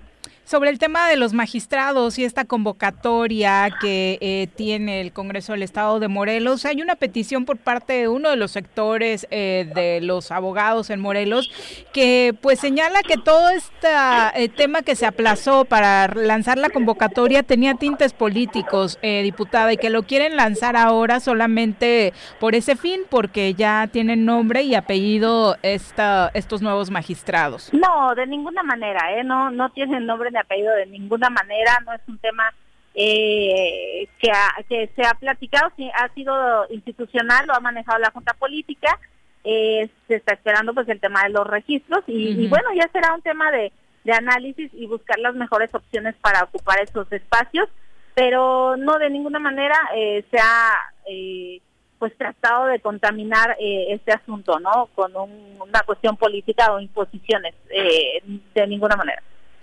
Diputada, pues muchas gracias por la comunicación. Gracias a ustedes, un saludo a ustedes, cuídense mucho y, y a todo el auditorio pedirles que reforcemos eh, los cuidados, cuidemos a toda nuestra familia y, y pues bueno, a seguir cuidándonos y salir adelante lo mejor posible de esta situación tan triste que nos está sucediendo a todos. Muchas gracias, diputada. Adiós, abrazo seguirse cuidando. Adiós. Buenas tardes. Bueno, cuánto lío en el Congreso del Estado de Morelos. Vamos a ver si finalmente se les puede poner palomita en este tema de la paridad, siendo presidida la mesa directiva por una mujer. tiene que esperemos y también No, esperemos que sea de este tema de, de, esperar, ¿no? de Bueno, las mujeres si nos ponemos muy exigentes Si que es están de lado. Si es de paridad y te ponen a la del Sí, PAN, ese es el tema. una parida Ojalá que... que- sea del lado de Por las eso. mujeres que están luchando porque la paridad sea efectiva, no solo de palabra, de ¿no? lucha. Claro. No, porque si te repito, si por el hecho de ser mujer la vas a poner y luego te resulta que te va a votar en contra de todo lo que reivindica la mujer como tal, pues o que estamos- sigue defendiendo a Zapotitla como ha pasado hasta Eso, ahora. pues no, eso- a por eso me ejemplo. refiero, cabrón. Porque hay Entonces, tres no. mujeres en ese tenor. Aquí hace falta una mujer Zapotitla. combativa, una mujer reivindi- que reivindica las, la- la- la- la- la- la- esto, las, esto de las mujeres, cabrón, los derechos de las mujeres. Es que justo eso que ahorita no se entiende muy claro cuáles fueron las razones que llevaron a esta renuncia, ¿De eh, se verá, claro, se verán ya cuando se vea quién queda, ¿no? Como en su lugar, por supuesto. Van a hacer todo lo posible porque sea una mujer, pero una mujer light, sin azúcar. ¿Hay? Joden el Congreso, dos o tres. Ah, bueno. Ahí tienes dos o tres. Pero no sé si sus bancadas representen eh, o los consensos que logren generar, porque por ejemplo Rosalina Mazari, que es una de ellas, pues está es sola, ¿no? Eh, Pero sola, el pero- Congreso por el PRI. Pero, pero, Eh, pero sola, pero está muy sutilmente sometida. La otra que tendría apoyo sería la, precisamente la de la bancada de Encuentro Social, ¿no? Esa- Erika García, No. que obviamente estaría respaldada por esos votos que Pero- Encuentro Social tendría. Pero no es el hecho de- que sea que ha una- estado en el mismo tenor defendiendo Claro. al diputado Entonces, al pues, igual sí. que la diputada Dalila del Hace PAN. falta una Así mujer que realmente represente, represente toda la lucha que la mujer lleva en contexto general. Porque puede haber un 20% que no coincida, es un 10%, pero en el contexto general la del PES no coincide en el 10%. No es que... Y súper raro, porque empezó en el PT. No, bueno, es que No, hemos visto bueno, algunos cambios de- que... Pero luego, Súper raro. pero luego vota o, decide las cosas según le soplen en la oreja. No es, digo, por eso, no es por el hecho de ser mujer que... que hay, hay, mujeres no, valientes y mujeres combativas que son las que hacen falta que estén al frente de los lugares para que las reivindicaciones de las mujeres salgan adelante, cabrón. Sin duda. No por el hecho. Ojalá tomen una buena decisión al interior del el Congreso. Sí, porque también ocurre muchas veces que no por el hecho de que vaya por un partido, vaya a luchar por las reivindicaciones ideológicas del, partido. Ahí tienes a Lili Telles. Ahí tienes a Lili Telles, por ejemplo. No, y, el, y el que se arme este que, frente. Que entraron por Morena y están en el PES o, viceversa, ¿no? Que se forme este frente en contra de la permanencia del diputado acusado es una buena señal, pero que bueno, se, se le dé seguimiento porque también el quedarse solamente con ese tema como el tema principal de un Congreso estatal es muy complicado. ¿no? Cuando debería ser de facto, casi, Por supuesto, casi, por supuesto, y que debe privilegiarse la agenda política de lo que está sucediendo pues en el si Estado. Es por, yo creo que Ari o Ale Ari... Alejandra, Ariadna Barrera. Ariadna Barrera o, o, ella, pero si van a otra, no no les va a dar tiempo a ser las presidentas. Supongo que, que Tienen va a haber... que ser consensos rápido también, porque no nos podemos tardar un mes pero yo en, creo este, que, en este pleito, ¿no? Por eso, o, o, se van a hacer bueyes y va a seguir así con el suplente que es el del PES, ¿no? Uh -huh. este, ¿Cómo se llama? Galindo. Galindo. No, técnicamente no tendrían que elegir a alguien, ¿no? Por eso, Me parece que sí. pues la, como encargado de despacho, uh -huh. pues ahí lo En esa y... figura está ahorita. Uh -huh. Pero bueno, son las 2 con 10, regresamos. Ajá. En casa, quédate en casa, quédate en casa, quédate en casa, quédate, quédate, quédate. Y escucha. En Morelos las y los diputados trabajan por leyes con justicia social y de beneficio para todos. A partir de este año, las actas de nacimiento no pierden vigencia, así que ya no tendrás que gastar más para realizar tus trámites. Con acciones como esta, Morelos avanza. 54 legislatura. Congreso del Estado de Morelos. Cafetería, tienda y restaurante Punto Sano. Contamos con comida vegana y vegetariana, porque nos preocupamos por tu salud. Ven y conoce nuestros productos orgánicos y suplementos alimenticios, al interior de Plaza Andrómeda, local 19, en calle Pericón, Lomas de la Selva. Contáctanos al 372-3514 o búscanos en Facebook como Punto Sano Cuernavaca.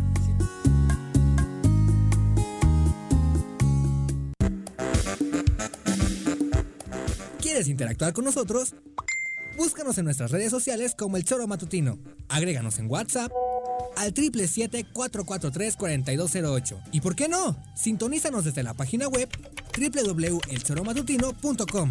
También puedes llamarnos a cabina al 311-6050. De lunes a viernes, de 1 a 3 de la tarde por Radio Desafío. Somos la mejor revista informativa del país. Somos...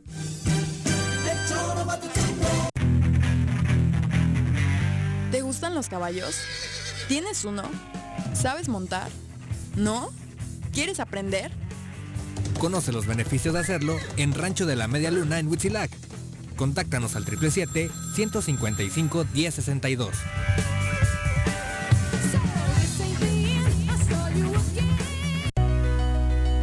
En Morelos las y los diputados están cumpliéndole a la ciudadanía. Aplicamos políticas de austeridad y racionalidad del gasto y ya logramos saldar la deuda de 82 millones de pesos que nos heredó la legislatura anterior. Con acciones responsables, Morelos avanza. 54 legislatura. Congreso del Estado de Morelos. Si quieres consentir a tu mascota, el mejor lugar para hacerlo es Clínica Veterinaria Mundo Mascota. Contamos con consultas, medicamentos, accesorios, alimento y servicio de pensión. Además, tenemos servicio a domicilio. Ubícanos en Avenida 10 de Abril, número 1210, Colonia Granjas, o llámanos al teléfono 169-2128. Clínica Veterinaria Mundo Mascota. Quédate en tu puta casa, casa. Quédate. Y escucha.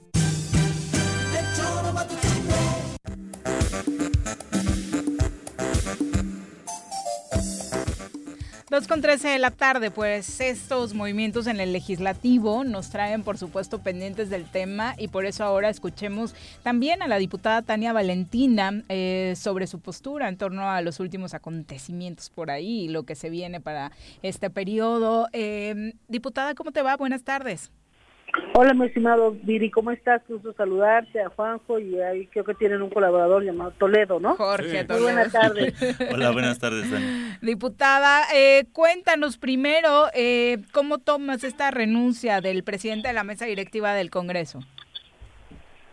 Eh, bueno, yo no estuve, hubo una reunión donde platicaron con el compañero Alfonso de Jesús, yo no yo no estuve presente.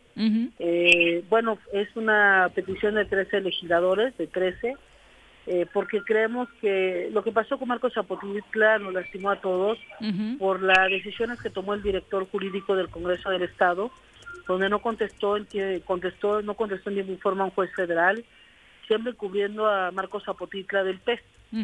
Entonces creemos que desgraciadamente pues eso arrastró el tema con el compañero presidente porque tampoco cantó las faltas en tiempo y forma de Marcos Zapotitla. O sea, Ujú. tendría que no ser legislador si el presidente hubiera cantado las faltas. Le Marcos salvó la chamba. Entonces, la verdad creo que eh, ah, eh, tuvimos siempre una relación respetuosa, buena con el compañero eh, de- presidente del Congreso, ya entregó su renuncia y bueno, no- eh, los compañeros habrá otra reunión, yo me imagino, donde se determinará pues quién quién tomará, asumirá eh, la presidencia del Congreso, que al final de cuentas tiene que tomar también eh, parecer también de los compañeros, los demás, que son otros siete, ¿verdad? Porque creemos que la forma de votar en el Congreso pues tiene que ser con 14 votos. Claro. Oye, ¿será una mujer? Eh, ¿Esperas que se den los consensos para que al menos en este último periodo la eh, legislatura de la paridad sea presidida por una mujer? Pues sí, ojalá sea una mujer, hay mujeres muy valiosas en el Congreso, está la compañera Alejandra Flores, está la compañera Keila Figueroa, está la... Entonces hay muchas compañeras talentosas que puedan estar al frente de la Cámara local.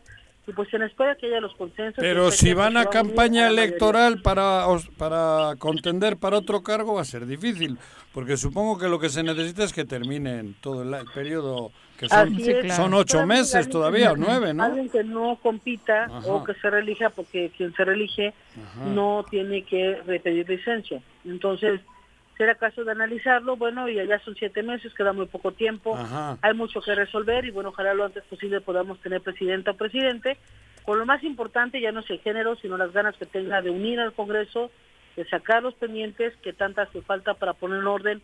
Del Congreso del Estado dependen esas decisiones de otros órganos y de otros poderes. Es importante entre ya resolver el Poder Judicial, los jueces, perdón, los magistrados, tenemos que resolver consejeros del INIPE, que es muy importante, que solamente tenemos una consejera presidenta eh, y que está resolviendo sin otros consejeros. Hay mucho que resolver, por eso es importante que ya se tomen decisiones y el PT pues se suma a la propuesta de la mayoría.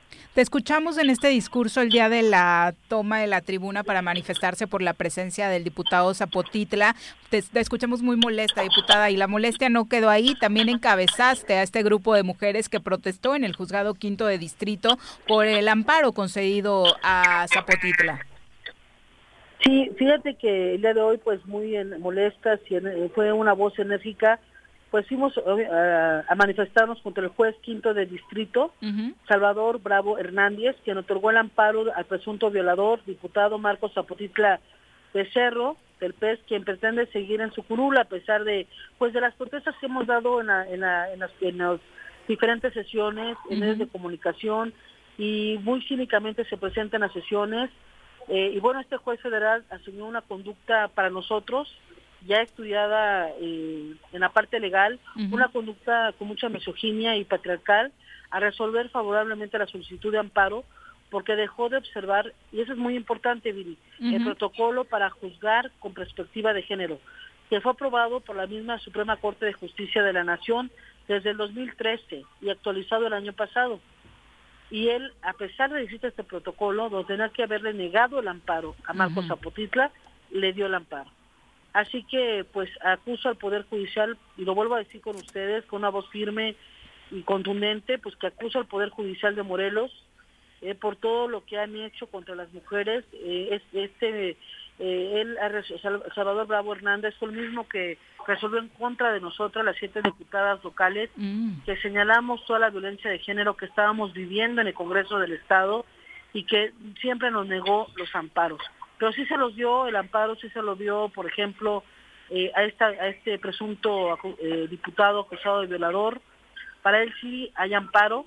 Entonces vemos una, una, una acción muy negativa de parte de este juez federal y que, bueno, no solamente se queda en los reclamos que hicimos esta vez en el juzgados federales, seguiremos, vamos a seguirnos manifestando ante este juez federal y quiero decirles que eh, pues esta misma semana voy a voy a presentar, por supuesto no se queda solo ahí porque muchos dicen, eh, bueno, ¿qué vamos a hacer, no?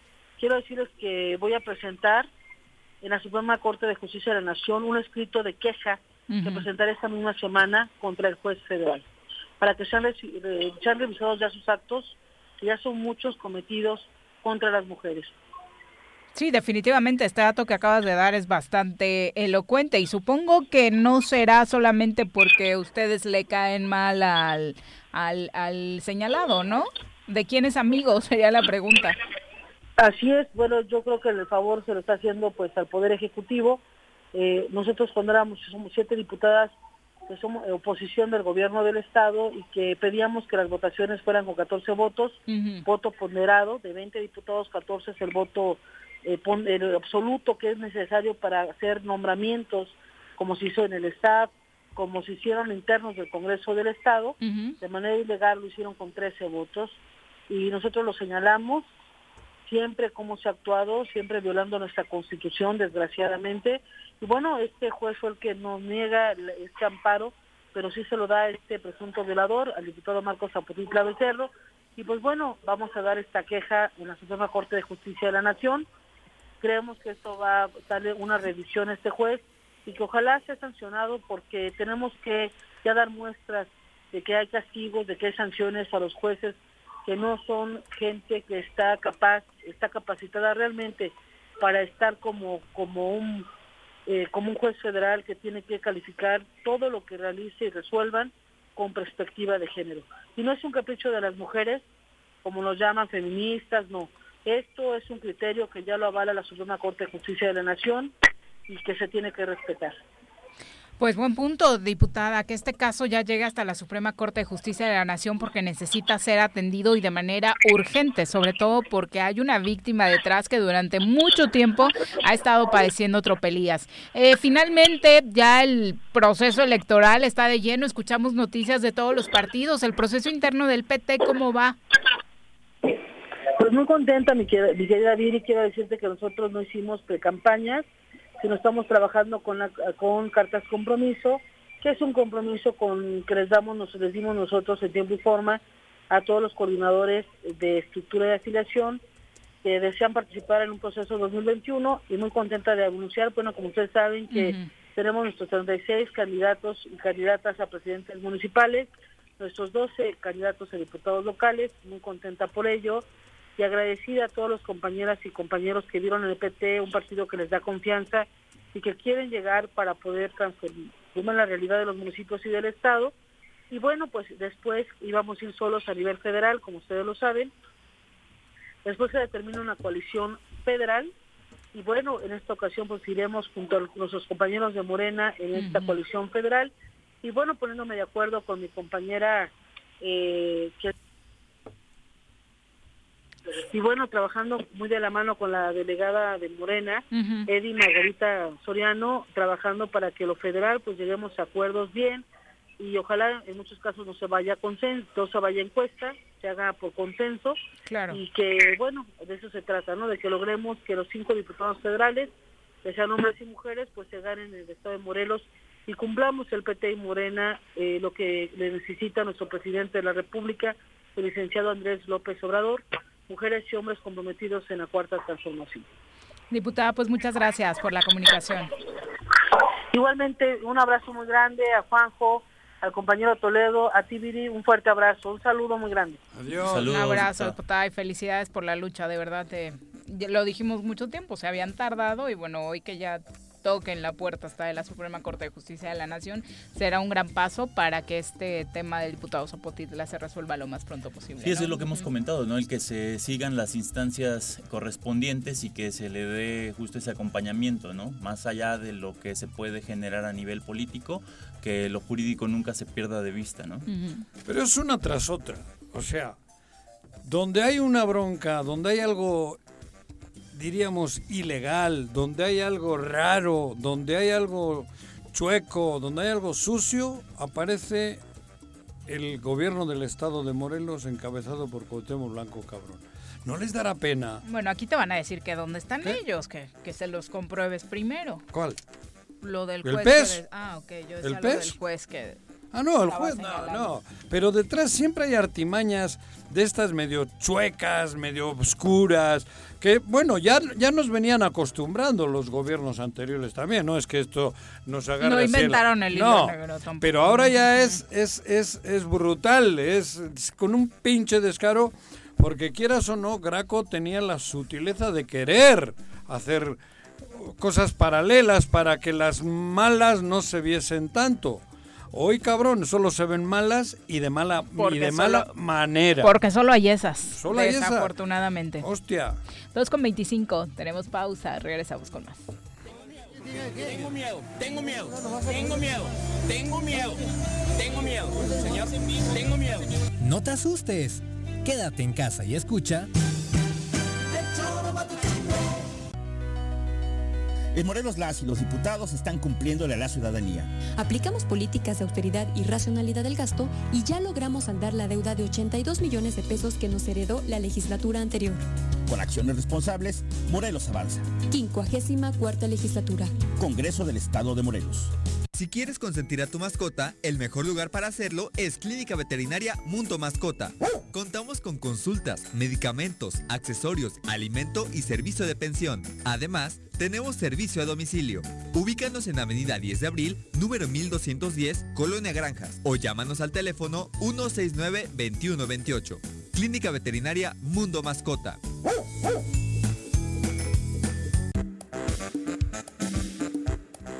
¿Quieres interactuar con nosotros? Búscanos en nuestras redes sociales como El Choro Matutino. Agréganos en WhatsApp al 777-443-4208. ¿Y por qué no? Sintonízanos desde la página web www.elchoromatutino.com. También puedes llamarnos a cabina al 311-6050.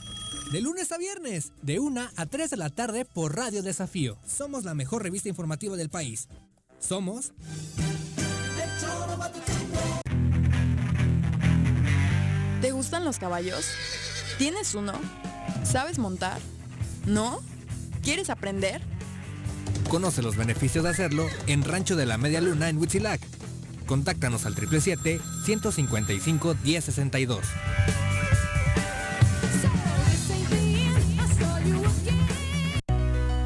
En Morelos las y los diputados trabajan por leyes con justicia social y de beneficio para todos. A partir de este año, las actas de nacimiento no pierden vigencia, así que ya no tendrás que gastar más para realizar tus trámites. Con acciones como esta, Morelos avanza. 54 legislatura. Congreso del Estado de Morelos. Cafetería, tienda y restaurante Punto Sano. Contamos con comida vegana y vegetariana, porque nos preocupamos por tu salud. Ven y conoce nuestros productos orgánicos y suplementos alimenticios. Al interior de Plaza Andrómeda, local 19, en calle Pericón, Lomas de la Selva. Contáctanos al 372-3514 o búscanos en Facebook como Punto Sano Cuernavaca. ¿Se va a hacer o no se va a hacer la carnita asada? No, no se va a hacer ninguna carnita asada. Mejor quédate en casa y escucha.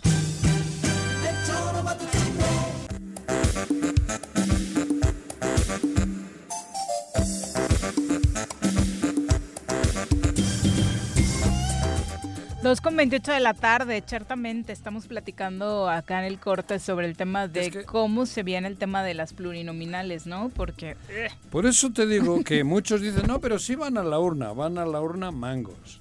O sea, ustedes analicen, ahí van a ir 12 a la urna, van a salir 12 gentes, 12 personas, 12 seres humanos eh, al Congreso local y 8 van en las pluris. Pero analiza las pluris de hoy. Yo solo doy dos, tres nombres. Bueno, Rodrigo Galloso y Jaime Álvarez. Van, pueden ir a las pluris. o van en las pluris. O sea, ¿qué, ¿por qué tiene que existir la pluri? A mí me parece, porque el otro día alguien me discute y me dice, no, porque en Europa van una lista. Sí, pero ahí vemos, cabrón. En las pluris van ahí ch, camuflaje. La lista que se vota en Europa es una lista que sabes el uno, bueno, así. Y hasta donde llegue entran. Pero cabrón, aquí no tienen ningún riesgo por el hecho de ser los que tienen el partido de su lado, van en la pluri. Y no, no ensucian ni la lista, porque no ensucian nada. Sí, ¿no? Porque a- si apareciese Rodrigo Galloso probablemente en una lista del PRD para... de- de- pues alguna gente diría, cabrón, yo por ahí no, no voto, pues supongo yo. Pero como no aparece, y en el distrito 1 votan por Pepito Pérez, que va por el PRD, en el 2 va Pepita- eh, Juanita Pérez por el... Pero al final, cabrón, el que va a mandar en el Congreso es de ese grupo, oye, va a ser Rodrigo Galloso. Estoy poniendo un ejemplo. ¿eh? Claro. Por eso es, es- Hay que es- prestarle mucha atención. Pe- pero ¿qué, qué prestas? ¿A quién Si le ellos damos son tan vivos. voto? No, pero yo entiendo, Rodrigo Galloso va a intentar que en el PRD haya 12 cabezas de lista chingones. Va, claro, porque lo que le importa a él es que el PRD llegue a tener Una una, pluri. pluri, para que entre él. Claro. Entonces, los otros se prestan a que llegue Rodrigo y luego Rodrigo sea él el que les mande, porque él es el que está haciendo que estos se encabecen y el que llegue pues va a ser empleado suyo, prácticamente. Sí, bueno, también no perdamos de vista que justo la He configuración de puesto la el ejemplo de Rodrigo Sí, por ser el más famoso, Claro. porque van a ser ocho en idénticas condiciones, ¿eh? Ocho. Sí, sí, sí, que con las condiciones de la, de la elección que se espera, pues bueno, no les va a alcanzar a todos los partidos. Digo que ¿no? por un lado, pues, pues- pues ojalá, cabrón, digo, para ver si... pues, no- creo que este pacte con el gobernador, güey. Bueno, ya sabe, veremos. ya. Vamos a Ya nuestra veremos, clase dijo de mi tío, derecho. cabrón. Yo de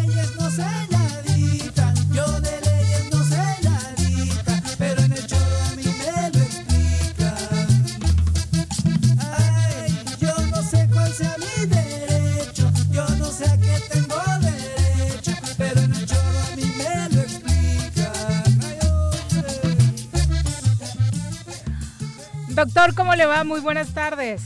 Hola, ¿cómo están, mi querida Viti? Juan, ¿cómo estás? Doctor, querido. Oye, qué gusto saludarles. Te he visto de jardinero. Ajá, además de las clases de derecho, nos surgen clases de jardinería, doctor. Te he visto.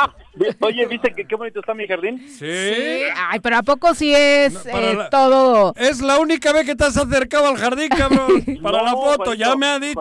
Juanito, A ver, dime. Te voy a decir algo, mira, Dime, dime. hemos decidido hemos decidido compartir con nuestros amigos este lo que Cipriano Sotelo hace de manera normal. Es real, ¿eh? ¿Seguro? Real, mira. Te- No te he visto una pi... No te he visto un callo en tu mano nunca, cabrón. No, Juanito, Ay, es que hay ay, cosas que hay cosas que mantenemos de repente en la discreción. Claro. Pero te quiero comentar que, que teníamos un jardinero ahí en la casa de ustedes y que y que un día un buen día me dice mi señora, "Oye, eh, no me gusta cómo el jardinero hace esto, hace aquello. ¿Por qué no lo haces tú?" ¡Ay, güey! Y yo le dije, y yo, espérame, y le digo, ah, como si no tuviera nada que hacer. Dice, no, pero mira, las plantas te dan energía, este, entras en comunicación con ellos.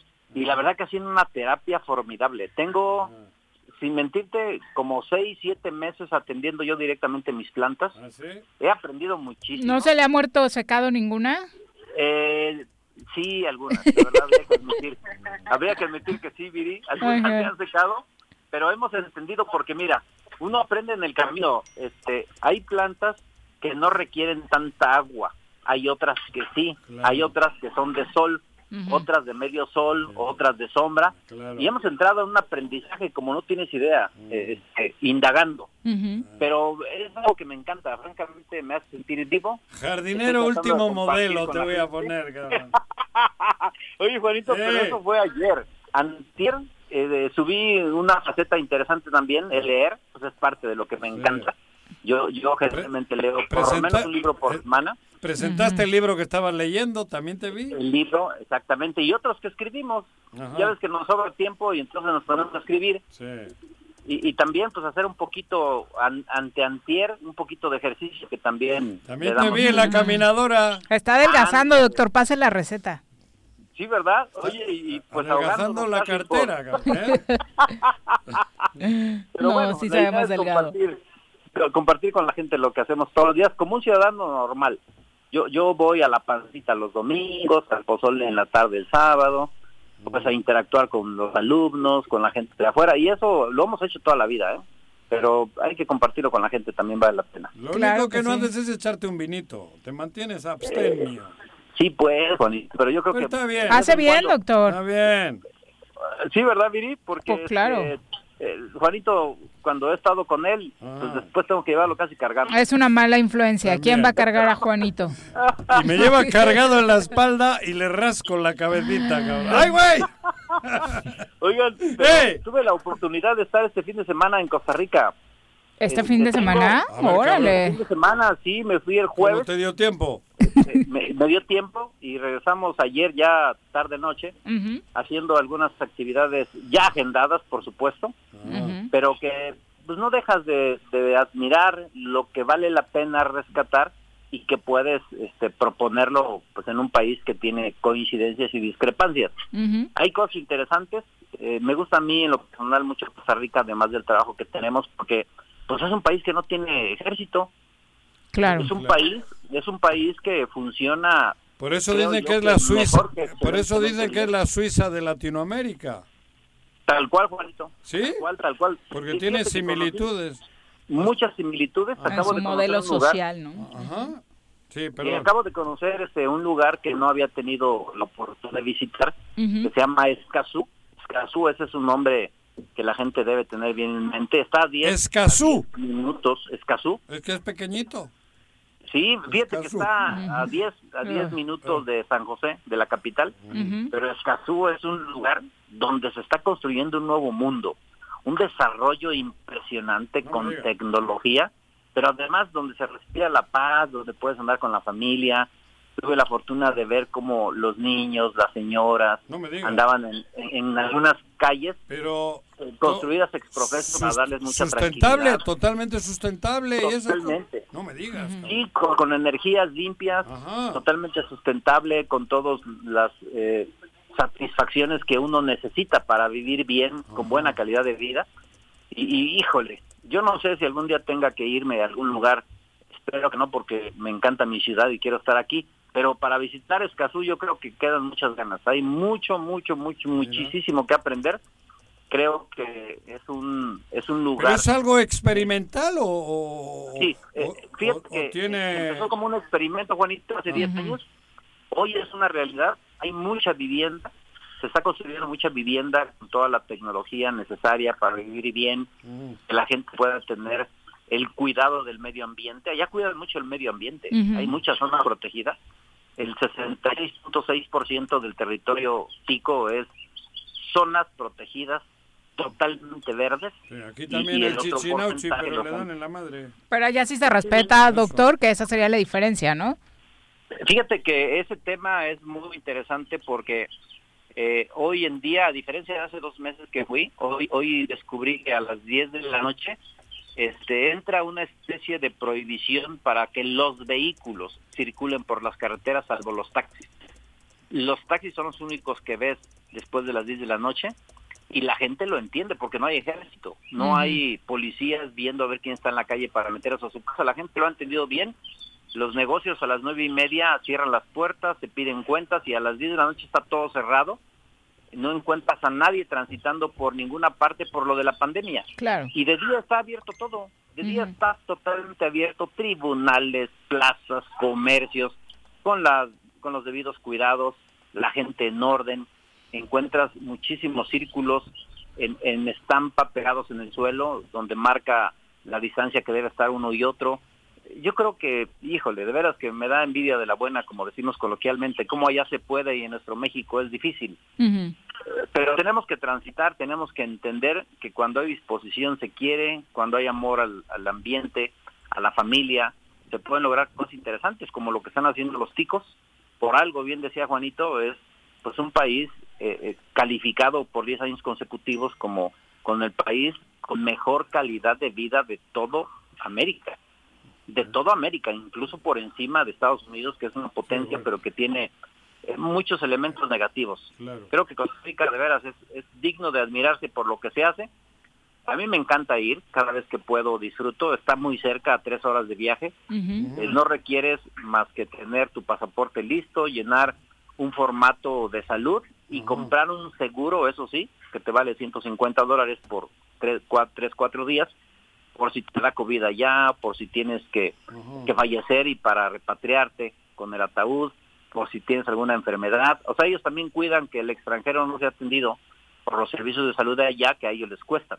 Entonces va uno asegurado, creo que vale la pena, es buena dinámica, pero muchas facilidades para lograr las cosas, no tantas trabas. Doctor, finalmente a- en temas locales y después de estas experiencias que por supuesto nutren, eh, se generó una polémica en Morelos en torno a que si saldrán o no saldrán por fin estas convocatorias para los magistrados que hacen falta en el Tribunal Superior de Justicia y la condición de que salieran justo ahora eh, que estamos pues en la antesala de un proceso electoral politizando el propio tema. Híjole, Viri, eh, se habló mucho de que se habían pactado ya las candidaturas para algunos personajes, se le imputan a algunos legisladores inclusive haber recibido dinero. El- ¿Qué es lo que marca la ley? Mira, este, pues desde luego el Congreso tiene la facultad de lanzar la convocatoria y el Ejecutivo tiene que publicarla en el periódico oficial Tierra y Libertad. Eso no ha ocurrido, si no se publica, pues no surte efectos. Eh, se tardaron muchísimo, debes acordarte que la resolución de la Corte pues data de hace casi ocho meses, cuando determinó que, que pues algunos magistrados ya habían cumplido los 14 años que debían durar en el cargo y tenían que irse, entonces quedó a para esos espacios. Nosotros no lo vemos tan mal porque la pandemia pues ha impedido que se trabaje de manera normal. Pero ahora este, el Ejecutivo tendrá que publicar en el periódico oficial la convocatoria para que tenga validez. Hay muchísima gente con la que yo he platicado que tiene interés en participar. Ojalá, y creo que vale la pena, todos necesitamos involucrarnos, que lleguen los más calificados. Yo creo que ya no pueden arribar los amigos, los que tienen de una otra manera alguna relación con los partidos, con el resto de los poderes. Hay que estar involucrado. Nos compete si queremos tener funcionarios de calidad, pues que sean los que lo merezcan. ¿eh? Hay muchos abogados muy valiosos que traen un antecedente importante, que son estudiosos, que ponen el nombre de Morelos en, en buena lida a nivel nacional e internacional. Y bueno, pues que lo digan los exámenes, pero que sean exámenes transparentes Claro. dentro de la convocatoria se considera alguna pasarela, yo vería con unos ojos y creo que el gremio de abogados también, que pudiera ser a través de una examinación pública, donde toda la gente pueda, por lo menos a través de, de- de algunas disposiciones como Zoom, visualizar qué es lo que dice el compareciente que se le pregunta, porque mira, la historia reciente nos habla de acuerdos en oscurito, y yo creo que el Poder Judicial ya no puede expresarse esas cosas. Ya necesitamos que gente llegue comprometida y además de mucha calidad moral y que conozca la materia, que no lleguen a aprender ahí, porque si imagínate, llegan a aprender y a cobrar bien, pues yo creo que no, no es equitativo para muchos que se esfuerzan diariamente. Doctor, pues muchas gracias. Siempre muy interesante su ¿Viste el postura. tazón esa madre ayer o qué? ¿Cómo, Juanito? Que si viste el tazón. O ¿cómo? El, El Super Bowl. El bowl. Sí, no vi nada de eso porque francamente a mí ese deporte no me llama mucho la atención. Admiro mucho a la gente que sí. Eh, yo nunca he sido fanático del supertazón. La verdad ni le entiendo. No sé ni quiénes juegan, ni cómo se llaman, nada. Pero vi mucha revolución y yo respeto Qué bueno. este, pues, ese deporte. Yo, a mí me encanta más el fútbol. Este, Creo que ahí sí estoy al pendiente de la liga, de los partidos Tienes un internacionales. pedo que le vas a la América, cabrón. Eh, ah, bueno, pues las superáguilas no hay otro más al cual irle. Doctor, muchas gracias por la gracias. comunicación. No, les mando un abrazo, gusto saludarles. Igualmente, muy buenas tardes. Sotelo, adiós. Bueno, eh, nada más para dejar ese, ese tema de las pluris, ¿no? Que estábamos hablando antes de que entrara el doctor Sotelo, sí parece ser una realidad, esto comentaban, que veremos nombres como Galloso, como Jaime Álvarez en, en la lista de los plurinominales, nombres que de alguna u otra forma, eh, un, en uno de los casos, el de Jaime, pues hasta investigación Javier hay de, de- Estrada, de por medio, ¿no? Javier Estrada, que ya es una tradición. ¿no? Sí, es lo que a, a lo que le apuestan muchos, ¿no? Eh, están nada más reciclando esos espacios. Yo digo, si está la herramienta, pues es normal que la utilicen, pero por eso yo no entiendo por qué está la herramienta. Eso es lo que yo digo. Bueno, es que el origen de las pluris eh, se remonta a un tema donde la oposición no Pero tenía haz- condiciones para Bueno, sí, sí. equilibrar Sí, los bueno, poderes. sí, joder. Mm. Y, y ahora, Bueno, pero es algo que no les ha Como la, interesado. re- la claro. reelección también estaba entonces No es, así. no es algo que les ha La interesado reelección modificar. era para que no se enquistasen y no robasen más que poquito. Ahora ya no es necesaria la, la- la cláusula aquella de no reelección. Ya se está abriendo. Claro. Por eso te digo, las pluris, ¿qué sentido tienen? Díganme, ¿por qué no hacen en lugar de 12 distritos 20? Que hagan 20 distritos. Ujú. Joder, cabrón, 20 distritos y, y- y 20 hombres o mujeres que vayan. Y yo ya sabré a quién le voto. Porque de la otra manera, ellos inteligentemente o las, comp- o las venden o ponen a gente sabiendo que con un 4 o un 5% ellos van a estar en el Así es. Congreso, ellos o ellas. Entonces, a mí me parece que la política debe de cambiar y la democracia tiene que ser más clara, más clara y a la vista de todos. Porque a la verdad, bueno, yo entiendo que Rodrigo tiene derecho a ir en la pluri porque así está el reglamento, pero seguramente si se dice que con los votos del PRD va a ir Rodrigo, algunos igual se, se le meten reversa. Claro. Digo yo, algunos. O, vice- o al revés, igual, igual logra que, que con eso la gente vote más por el PRD porque lo quieren. Pero entonces, ¿por qué no va una lista? Que vayan a una lista, que vayan a una lista donde la gente vea, ah, mira, a este lo conozco. Aquí está, va en el distrito 14, en el 16, en el 1, porque lo otro, lo otro es, luego esos 8 normalmente van a mandar en el Congreso, porque los favores de los otros 12 son hacia ellos, porque ellos les dieron la posibilidad de ser diputados.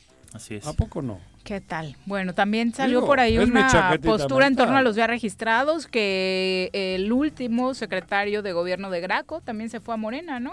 Bueno, se han registrado, ¿no? Y eso, y eso sí es importante Ujú. como tener el panorama bien amplio Pero que el proceso permite- No se afilió- claro, no se afilió. Exactamente. Bruno ¿no? también se puede hay, registrar. hay un por tema en el que cualquiera se puede registrar, ¿no? ¿Sí? Y, eso, y eso es algo que se ha hecho muy este, común en este proceso, ¿no? Todo el mundo ve las condiciones y se pueden registrar eh, Ujú. por la figura esta que contemplan los estatutos de candidatos Morena. externos, así es.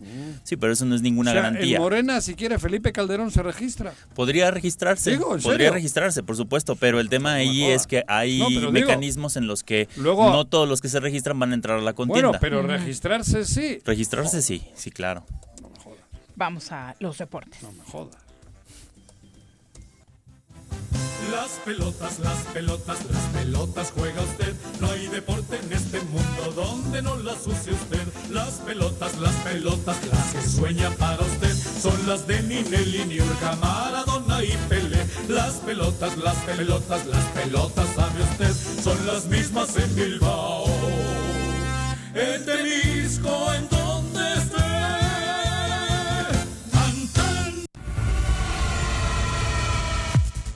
¿Cómo te va, Bruno? Muy buenas tardes. Hola, buenas tardes, Viri, Juanjo, y bueno, saludos también. Toledo. Y Toledo, y también saludos a todo el auditorio. Bueno, el día de ayer ya, como seguramente todos saben, el eh, Bucaneros de Tampa Bay conquistó otra vez el Super Bowl. Bueno, Tom Brady más bien, conquistó su séptimo anillo de Supertazón, llegando a 10 finales consecutivas, un tipo histórico totalmente dominador en, en este deporte. Lo terminó venciendo 31 a 9 a los jefes de Kansas City, que fueron superados, apaleados y prácticamente no se presentaron Pero el ¿por día de qué ayer. yo me quedé dormido, pregunto, en el primer cuarto? No, no me quedé dormido, cambié. Pero las críticas son de que el arbitraje estaba muy tendencioso. Sí. No, yo no entiendo de ¿En eso. qué jugadas fue? ¿En qué pasó? eh, durante ¿Por qué le primer- marcaron ya línea desde el principio para que ganase Superman o Spider-Man o no sé cuál de estos Super héroes Brady. Brady. ¿Eh? ¿Es Brady solo o no? Super Brady. No, estos fabrican, eh, ya ves cómo fabrican, cabrón. Pues sí, es un equipazo, superhéroe sí, para ellos. algunas- eso, es un superhéroe. Sí, bueno, hubo algunas jugadas bastante polémicas que decidieron los referees marcar a- eh, en cuestión de castigos. el- los castigos a veces pro- pañuelos los pañuelos proporcionan yardas a favor del equipo eh, del equipo que está ofendiendo o ya sea defendiendo y Ajá, bueno sí. en ocasiones cada vez le- les regalan un primera y diez que son otras cuatro oportunidades y es así como van Claro. surgiendo los castigos Ajá. y bueno, el arbitraje sí estuvo bastante polémico en, en algunas jugadas, sobre todo en una donde se molesta un jugador que va a encarar a Brady, que es un defensivo, es un profundo, un safety, que va a encarar a Brady porque hay una interferencia de pase, le marcan una interferencia de pase cuando apenas si lo toca, cuando el, el- el receptor corre. ¿Eso es una falta? como una falta, se puede decir. Cuando el receptor hace su trayecto no lo puedes ob- obstruir o, o jalar mucho del jersey, tienes que ir, ir cerca de él, pero no puedes ejercer ningún tipo de contacto cuando pasas las 5 yardas. Y es por eso que algunas jugadas sí fueron bastante polémicas, porque hubo algunos ciertos de roce, pero... Los Sí. dados estaban cargados. Sí, bueno, pero A Brayley. aún así el equipo de jefes Kansas City no tuvo una Fue buena superior. participación y el equipo de Tom Brady fue muchísimo superior en el, en, el- en el encuentro. Bueno, pero, pero sutilmente en el fútbol, que es lo que más he visto yo en mi vida, un árbitro te puede ganar un partido en media cancha sin necesidad de marcar penaltis, ¿eh? Un árbitro tipo Alcalá en media cancha. Hay muchos árbitros porque siempre lo pones a él. Tipo Alcalá, no, es por mencionar a alguien. Tipo Alcalá, en la media cancha te puede cambiar el rumbo, el inclina el la cancha de fútbol, un árbitro, y el balón rueda para donde el Es árbitro tendencioso. quiere. Ujú. Y en el americano ayer algo así entendí. Que ya con el tiempo el equipo ese que dices tú no tení, no tuvo porque el árbitro inclina, los árbitros inclinaron mucho la cancha para el lado de Brayley. Sí, marcando muchos Digo yo, castigos a favor del equipo de, de Bucaneros, a favor del equipo de Tampa. Machete, machete, que machete, y te- te terminas que por desconcentrar. Y que terminaron siendo puntos favorables al equipo de, de Bucaneros. Pero bueno, eh, siempre va a existir la, la polémica arbitral. Pero no ganó este también con un balón desinflado otra vez. Sí, esa es su- Pero la, además, la eh, polémica que empañará siempre NFL su carrera. La eso, NFL pero fue siempre es pionera en el este tema güey, de la ¿no? revisión de jugadas, ¿no? ¿Eh? También- Sí, sin ¿Qué Toledo? Que ahí fue, ah, digo, ahí también tienen la oportunidad de revisar las jugadas, entiendo. Sí. Sí, bueno, claro, el Ah, VAR, lo- pero el Real Madrid también también con el VAR gana cuando quiere el Real Madrid, cabrón. No, es verdad. Porque la- el VAR al final lo interpretan también dos, tres cabrones. No es que hay- el VAR, como en el tenis, te marca la pelotita y tan tan.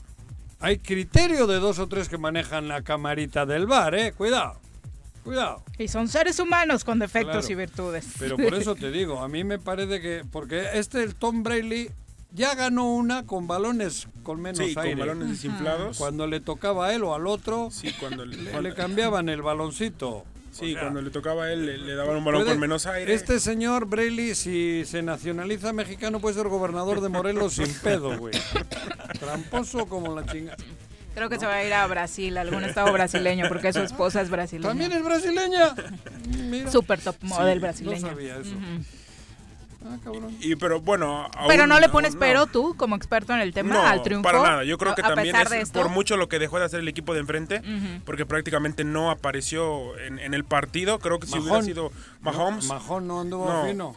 Él creo que si hubiera sido un resultado un poquito más parejo. Pero también culpan al equipo más que a Majón, ¿no? Sí, eh, en La sí, línea solo- defensiva, La ¿no? línea defensiva, los frontales, que son los que permiten que Mahomes pueda tener un poco de movilidad y, y tiempo para Claro, lanzar el balón. para el brazo. Nunca pudieron defen- nunca pudieron tenerlo seguro en, en las jugadas del partido No y es por eso que ni siquiera tuvo una anotación. Los, los nueve puntos fueron por Tierra. por patada. Digo, por patada, por gol de campo, por gol de campo, por patada.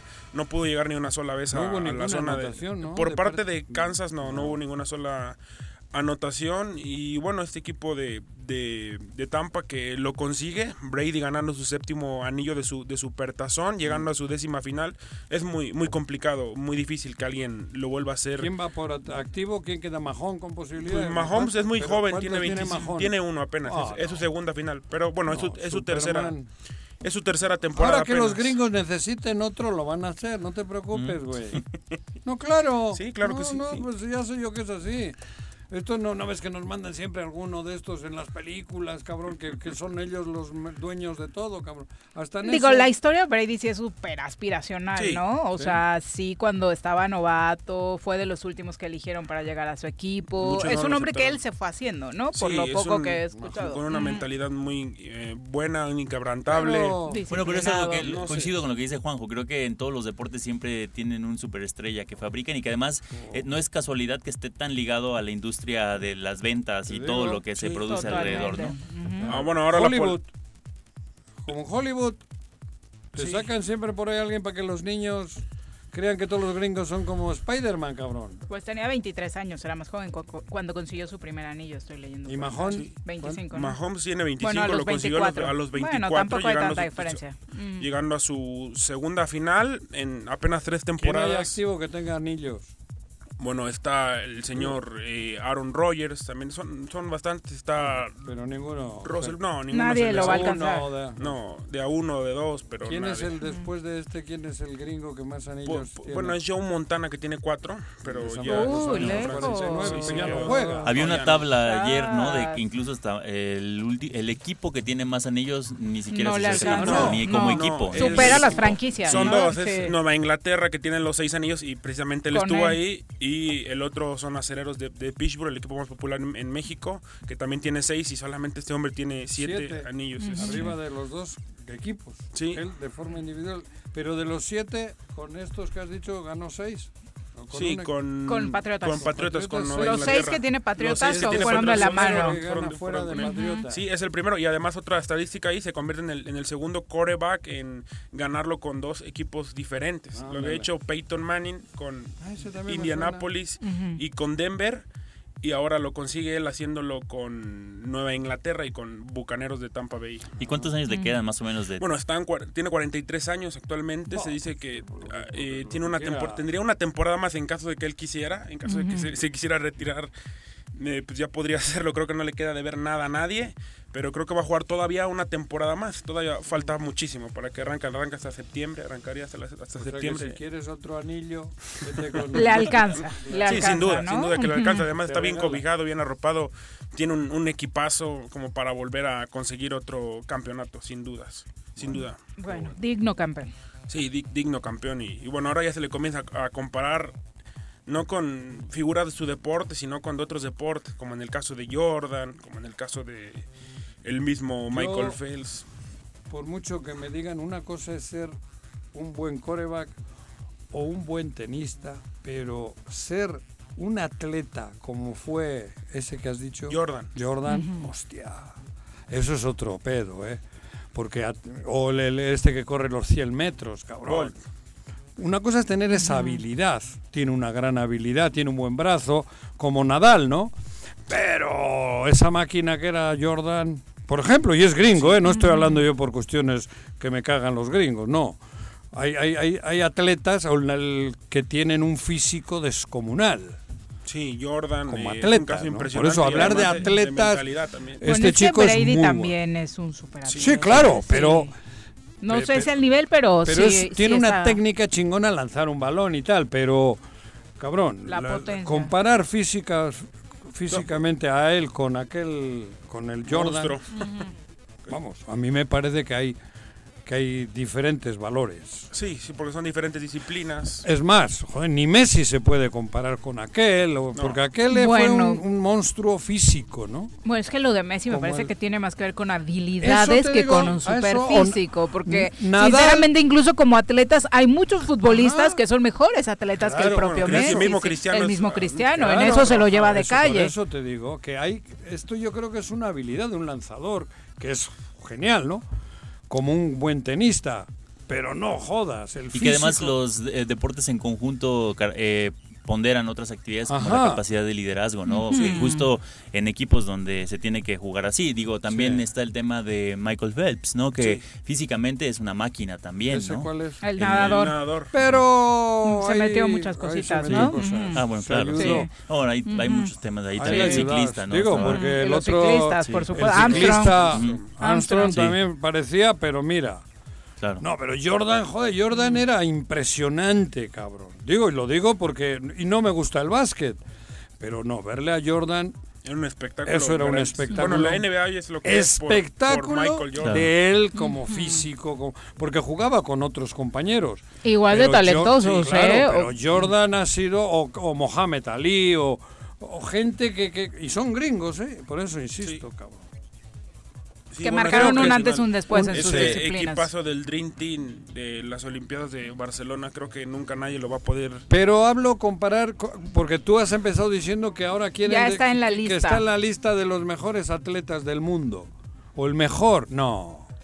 Digo, yo no tengo El nada. mejor no, pero en la lista y, Ah, en, no, y sí, en o su disciplina, Pero sin no duda. como ¿no? Nadal. Nadal es un atleta. Pero su fuerte es la habilidad de jugar tenis. El Jordan era un gran atleta, un gran basquetbolista, pero su fuerte era, en la máquina, cabrón. Se quedaba suspendido en el aire. Cabrón. Era una cosa Era impresionante. Y, y- y correr. No, joda. O sea, hay, hay cuerpos, hay atletas. O es en el jamaiquino, cabrón. Sí, Bolt. Bolt. Eso, güey, eso es. Verle es en la que te, dan, te, te cruzan la banqueta y te tienes que ir al otro lado.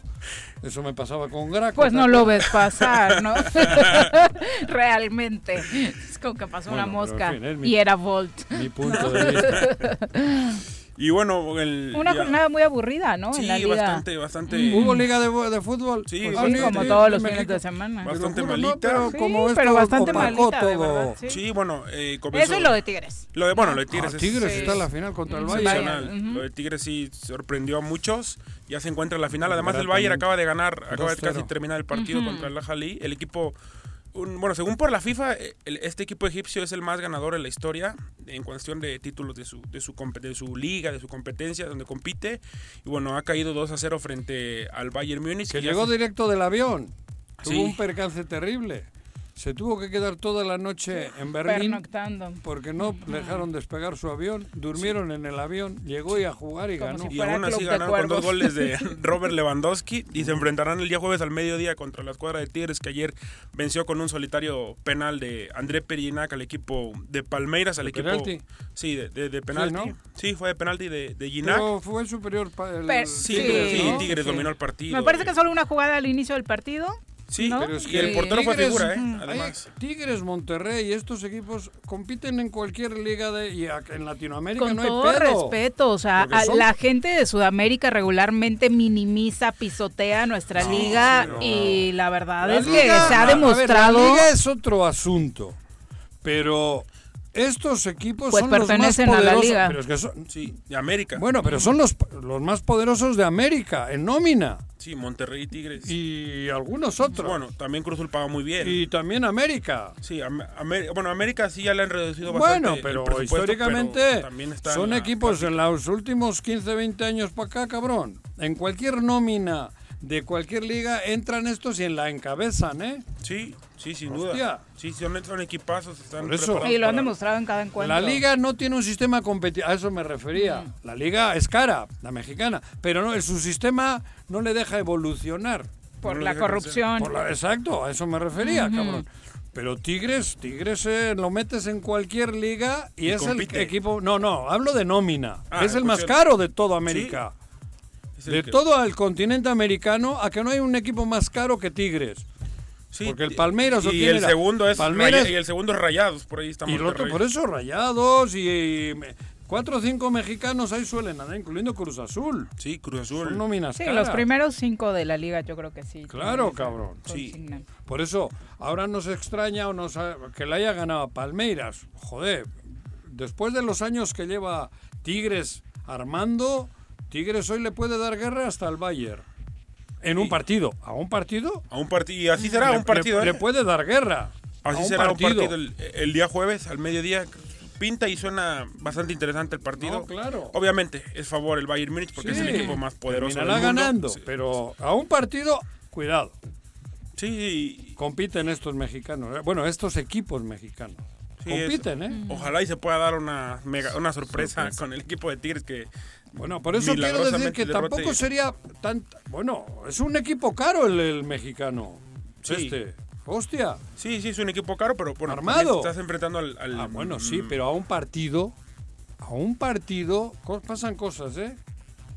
Sí. Digo, ojalá No, pase. y ahora que hablaba de liderazgo, Jorge, sin duda lo de Guiñac con Sí. Tigres ha sido una Uh, los tiene en la final. Él ha anotado los tres goles. impresionante, No, ¿no? es el- Eh, Guiñac fue hecho para jugar Sí. en los Tigres. Sí, sin duda. En ya es el máximo pero- goleador, Sí. una categoría, una calidad impresionante, una Pero la entrega y todo, porque es entrega, par- sí, es- es, el que es- más gana y aún así tiene es el líder de es el líder de este equipo el que lleva la batuta de estos Tigres que se Pero la historia, ¿a quién le, le rebasa a Guiñat? Pues Bueno. hablan de los antiguos De- Boy no, pero- y- bueno, de ¿no? en Tigres ya él es el máximo goleador, el Goleador momento, ya. Pero eso ya está batiendo como- eso, todos los Los récords. Sí, y encima Ese jugador era caro en Francia, ¿eh? Sí. Era, es, es jugador de la selección. seleccionado nacional. nacional. Era No fue titular, cabrón. sí. En Lyon, o no sé dónde estaba. Olympique, cabrón. ¿no? Olympique de Marsella. cabrón. Cabrón. Es un jugador de, pri- de Sí, talla jugador mundial. de- ah, fue goleador de la League One. De la Porque hay Ligue otros 1. extranjeros que han venido y han destacado, pero este vino siendo grande en su país. Y además que aceptó también Otros venir a- ya de, de salida y tal. Este llegó en el mejor momento. Guiñat vino a, a México, por eso lo que Sí, dice sí. Viri es verdad. Este cabrón nació para jugar en el Tigres. Sí, sí. Y la verdad es que lo que ha generado con la afición, cómo lo Eso. aman, él cómo ama la afición, Sí. cómo ama México, incluso las detalles. cuentas del propio Olympique, ¿no? Tuiteando en apoyo a Tigres. Bueno, hasta su carácter. Sí. Hasta su hijo Hasta ya le pone la playera de, de la hijos, selección. No, pero su carácter también. Sí, su, Es su un carácter, su Es un líder. Es un líder, Es un sí, es un líder. líder. Inspira al equipo a jugar para él y que Claro. vamos Sus compañeros lo sus aman. compañeros. Sí, sin duda, es Ah, la, sí. la Ujú. figura del equipo, Mm. hace equipo. eh, Tuvo detalle con el rival, por lo que he visto también, ¿no? no, Sí. no, otra, no se siente más que. Bueno, fuera sí tiene detalles, como que con los equipos de Liga MX cuando son sus rivales, no tantos, ¿verdad? Sí, bueno, Debe de tiene ser. un carácter muy Por fuerte. eso, con- pero eso es porque el Tigre es a muerte, Una rivalidad, Sí. una rivalidad deportiva, ¿no? Pero eso tiene que Sí, ser. claro, claro. Sí, No, yo creo que se han ido abriendo ahí las puertas en cuanto a la mentalidad del fútbol mexicano cuando se mide en justas así internacionales. Digo, ya las sorpresas de una victoria ante Brasil. Pero la todo propia no selección es- mexicana- Claro, a eso voy. Ah. Sí, sí, Sí. sí. Que se han ido abriendo justo Claro. esa parte. Si compitiésemos en la Libertadores Que ya viene, ¿no? y si cambiasen el sistema de competencia mexicano, joder. Y con la Bueno, gana- México no ha ganado la Libertadores un equipo mexicano porque han hecho de las suyas los sudamericanos. Porque Con- aceptó Claro. reglas Sí. injustas. Súper Sí, injusta. con la cuestión del arbitraje. de No, que no se puede la- llevar la vuelta, siempre la vuelta siempre allá. tiene que ser De vuelta allá. Sí, sí. Sí, sin duda, cabrón. han sido injustos. Además, yo recuerdo también en El una reglamento es igual para todos, debería de ser, cabrón. Sí, sí, en una sudamericana donde le robaron a Pumas con una mano del Pato Mondancieri fuera del Uf, área. ah, hubo arbitrajes patéticos muchísimas. contra todos los equipos Sí, mexicanos. sí. Era el hermano Patito, el hermano el, pendejo. Nos trataban así, güey. Y pero porque se aceptó, Sí, se se aceptó ser el, el Pues es que parecía tonto. que de verdad les estábamos rogando, ¿no? Le rogamos Sí, sí, sí. y ahora Lo mismo sucedió a nivel selección con la Copa ahora, América. ahora les han dicho, incluso han dicho que no, porque quieren entrar México a la Libertadores, pero con Ya las con mismas otras reglas. condiciones, claro. Pero Y también- ahí, sí, ahí, sí le, ahí sí le damos un susto a cualquiera, ¿eh? Sí, a ellos les convendría también por el mercado norteamericano, que podría ser muy bueno en cuestión a- Económicamente a- a les derechos de- conviene, de por supuesto. Lo que pasa es que Ah, están bueno. largas las distancias, que es un pedo, güey. Sí. Jugar la Libertadores, todo el continente americano es un pedo. Sí, Nada más son- nosotros, pues. bueno, ¿qué más? Y bueno, se jugó ¿Quién la- ganó entonces? Un Cholos River. ¿Eh? Imagínate. eh, ¿Quién ganó la, la Liga Mexicana este fin de Ah, semana? los resultados Ah, de la sí, liga. Los resultados, sí. Eh, el día jueves San Luis empató 2 a 2 con Tijuana. El Querétaro venció 3 a 1 a Pachuca. Cruz Azul venció 2 a 0 a, Que- a Necaxa. Ya se, se vio bien Cruz Azul. Se comienza a tejer de buena manera Cruz Azul. Lleva de líder, ¿no? Sí, bueno, ahora el- ya hay nuevo líder. ¿Ah, sí? Eh, Atlas, y, Atlas y Santos Sus uno. choriceros. Atlas. Sí. Sí, Toluca ayer goleó a Mazatlán ayer 4 a ¿Quién 1. es el técnico del Toluca? Es, regresó Cristante. Ah, el. Otra vez. Sí, otra vez Cristante. Ese también es parte de... Bueno, ahora es, es líder con 10 puntos. Monterrey venció 1-0 a Pumas. Creo que los primeros, el primer tiempo de ese partido creo que es hasta el momento la mejor, donde mejor se ha visto el equipo de Javier. de Javier Aguirre contra Pumas. El primer tiempo fue muy bueno. El segundo no tanto, pero el segundo Pero creo ¿y que ha por sido qué no su- va de líder Monterrey? ha sido tiene un partido pendiente tiene un Ah, partido pendiente Por lo del contra- COVID, ¿no? contra León sí por el Sí. tema Sigue del, COVID ¿no? sí sí ¿O es- sí sigue invicto invicto el equipo de, de Vasco Aguirre sigue invicto de un muy buen primer tiempo contra Pumas un Pumas que no tiró una sola vez al arco Y afectado anímicamente este chavo castigado ex- económicamente por el salió tema expulsado de la a- borrachera, ¿no? sí salió Ujú. expulsado por dar una patada muy temprano en el partido se quedó con 10 Pumas y bueno si no estaba con 10. Ujú. sí al 37 se quedó con 10 Pumas por el que expulsaron a pues solo Alan Mozo. a Alan Mozo, el chavo que se había ido de fiesta las se- semanas, hace dos semanas. Y bueno, el día de hoy se cierra, el América venció 1 1-0 al Puebla y el día de hoy se cierra la actividad de la jornada número 5 del Guaranes 2021 con el León ante Chivas a las 9 de la noche. Ah, va a donde, estar bueno. Sí, donde creo que si, bueno, que si no gana Chivas o si pierde Chivas podría correr la primera cabeza de... Ay, no, ¿en serio? ¿Ya se están hablando de esas cosas?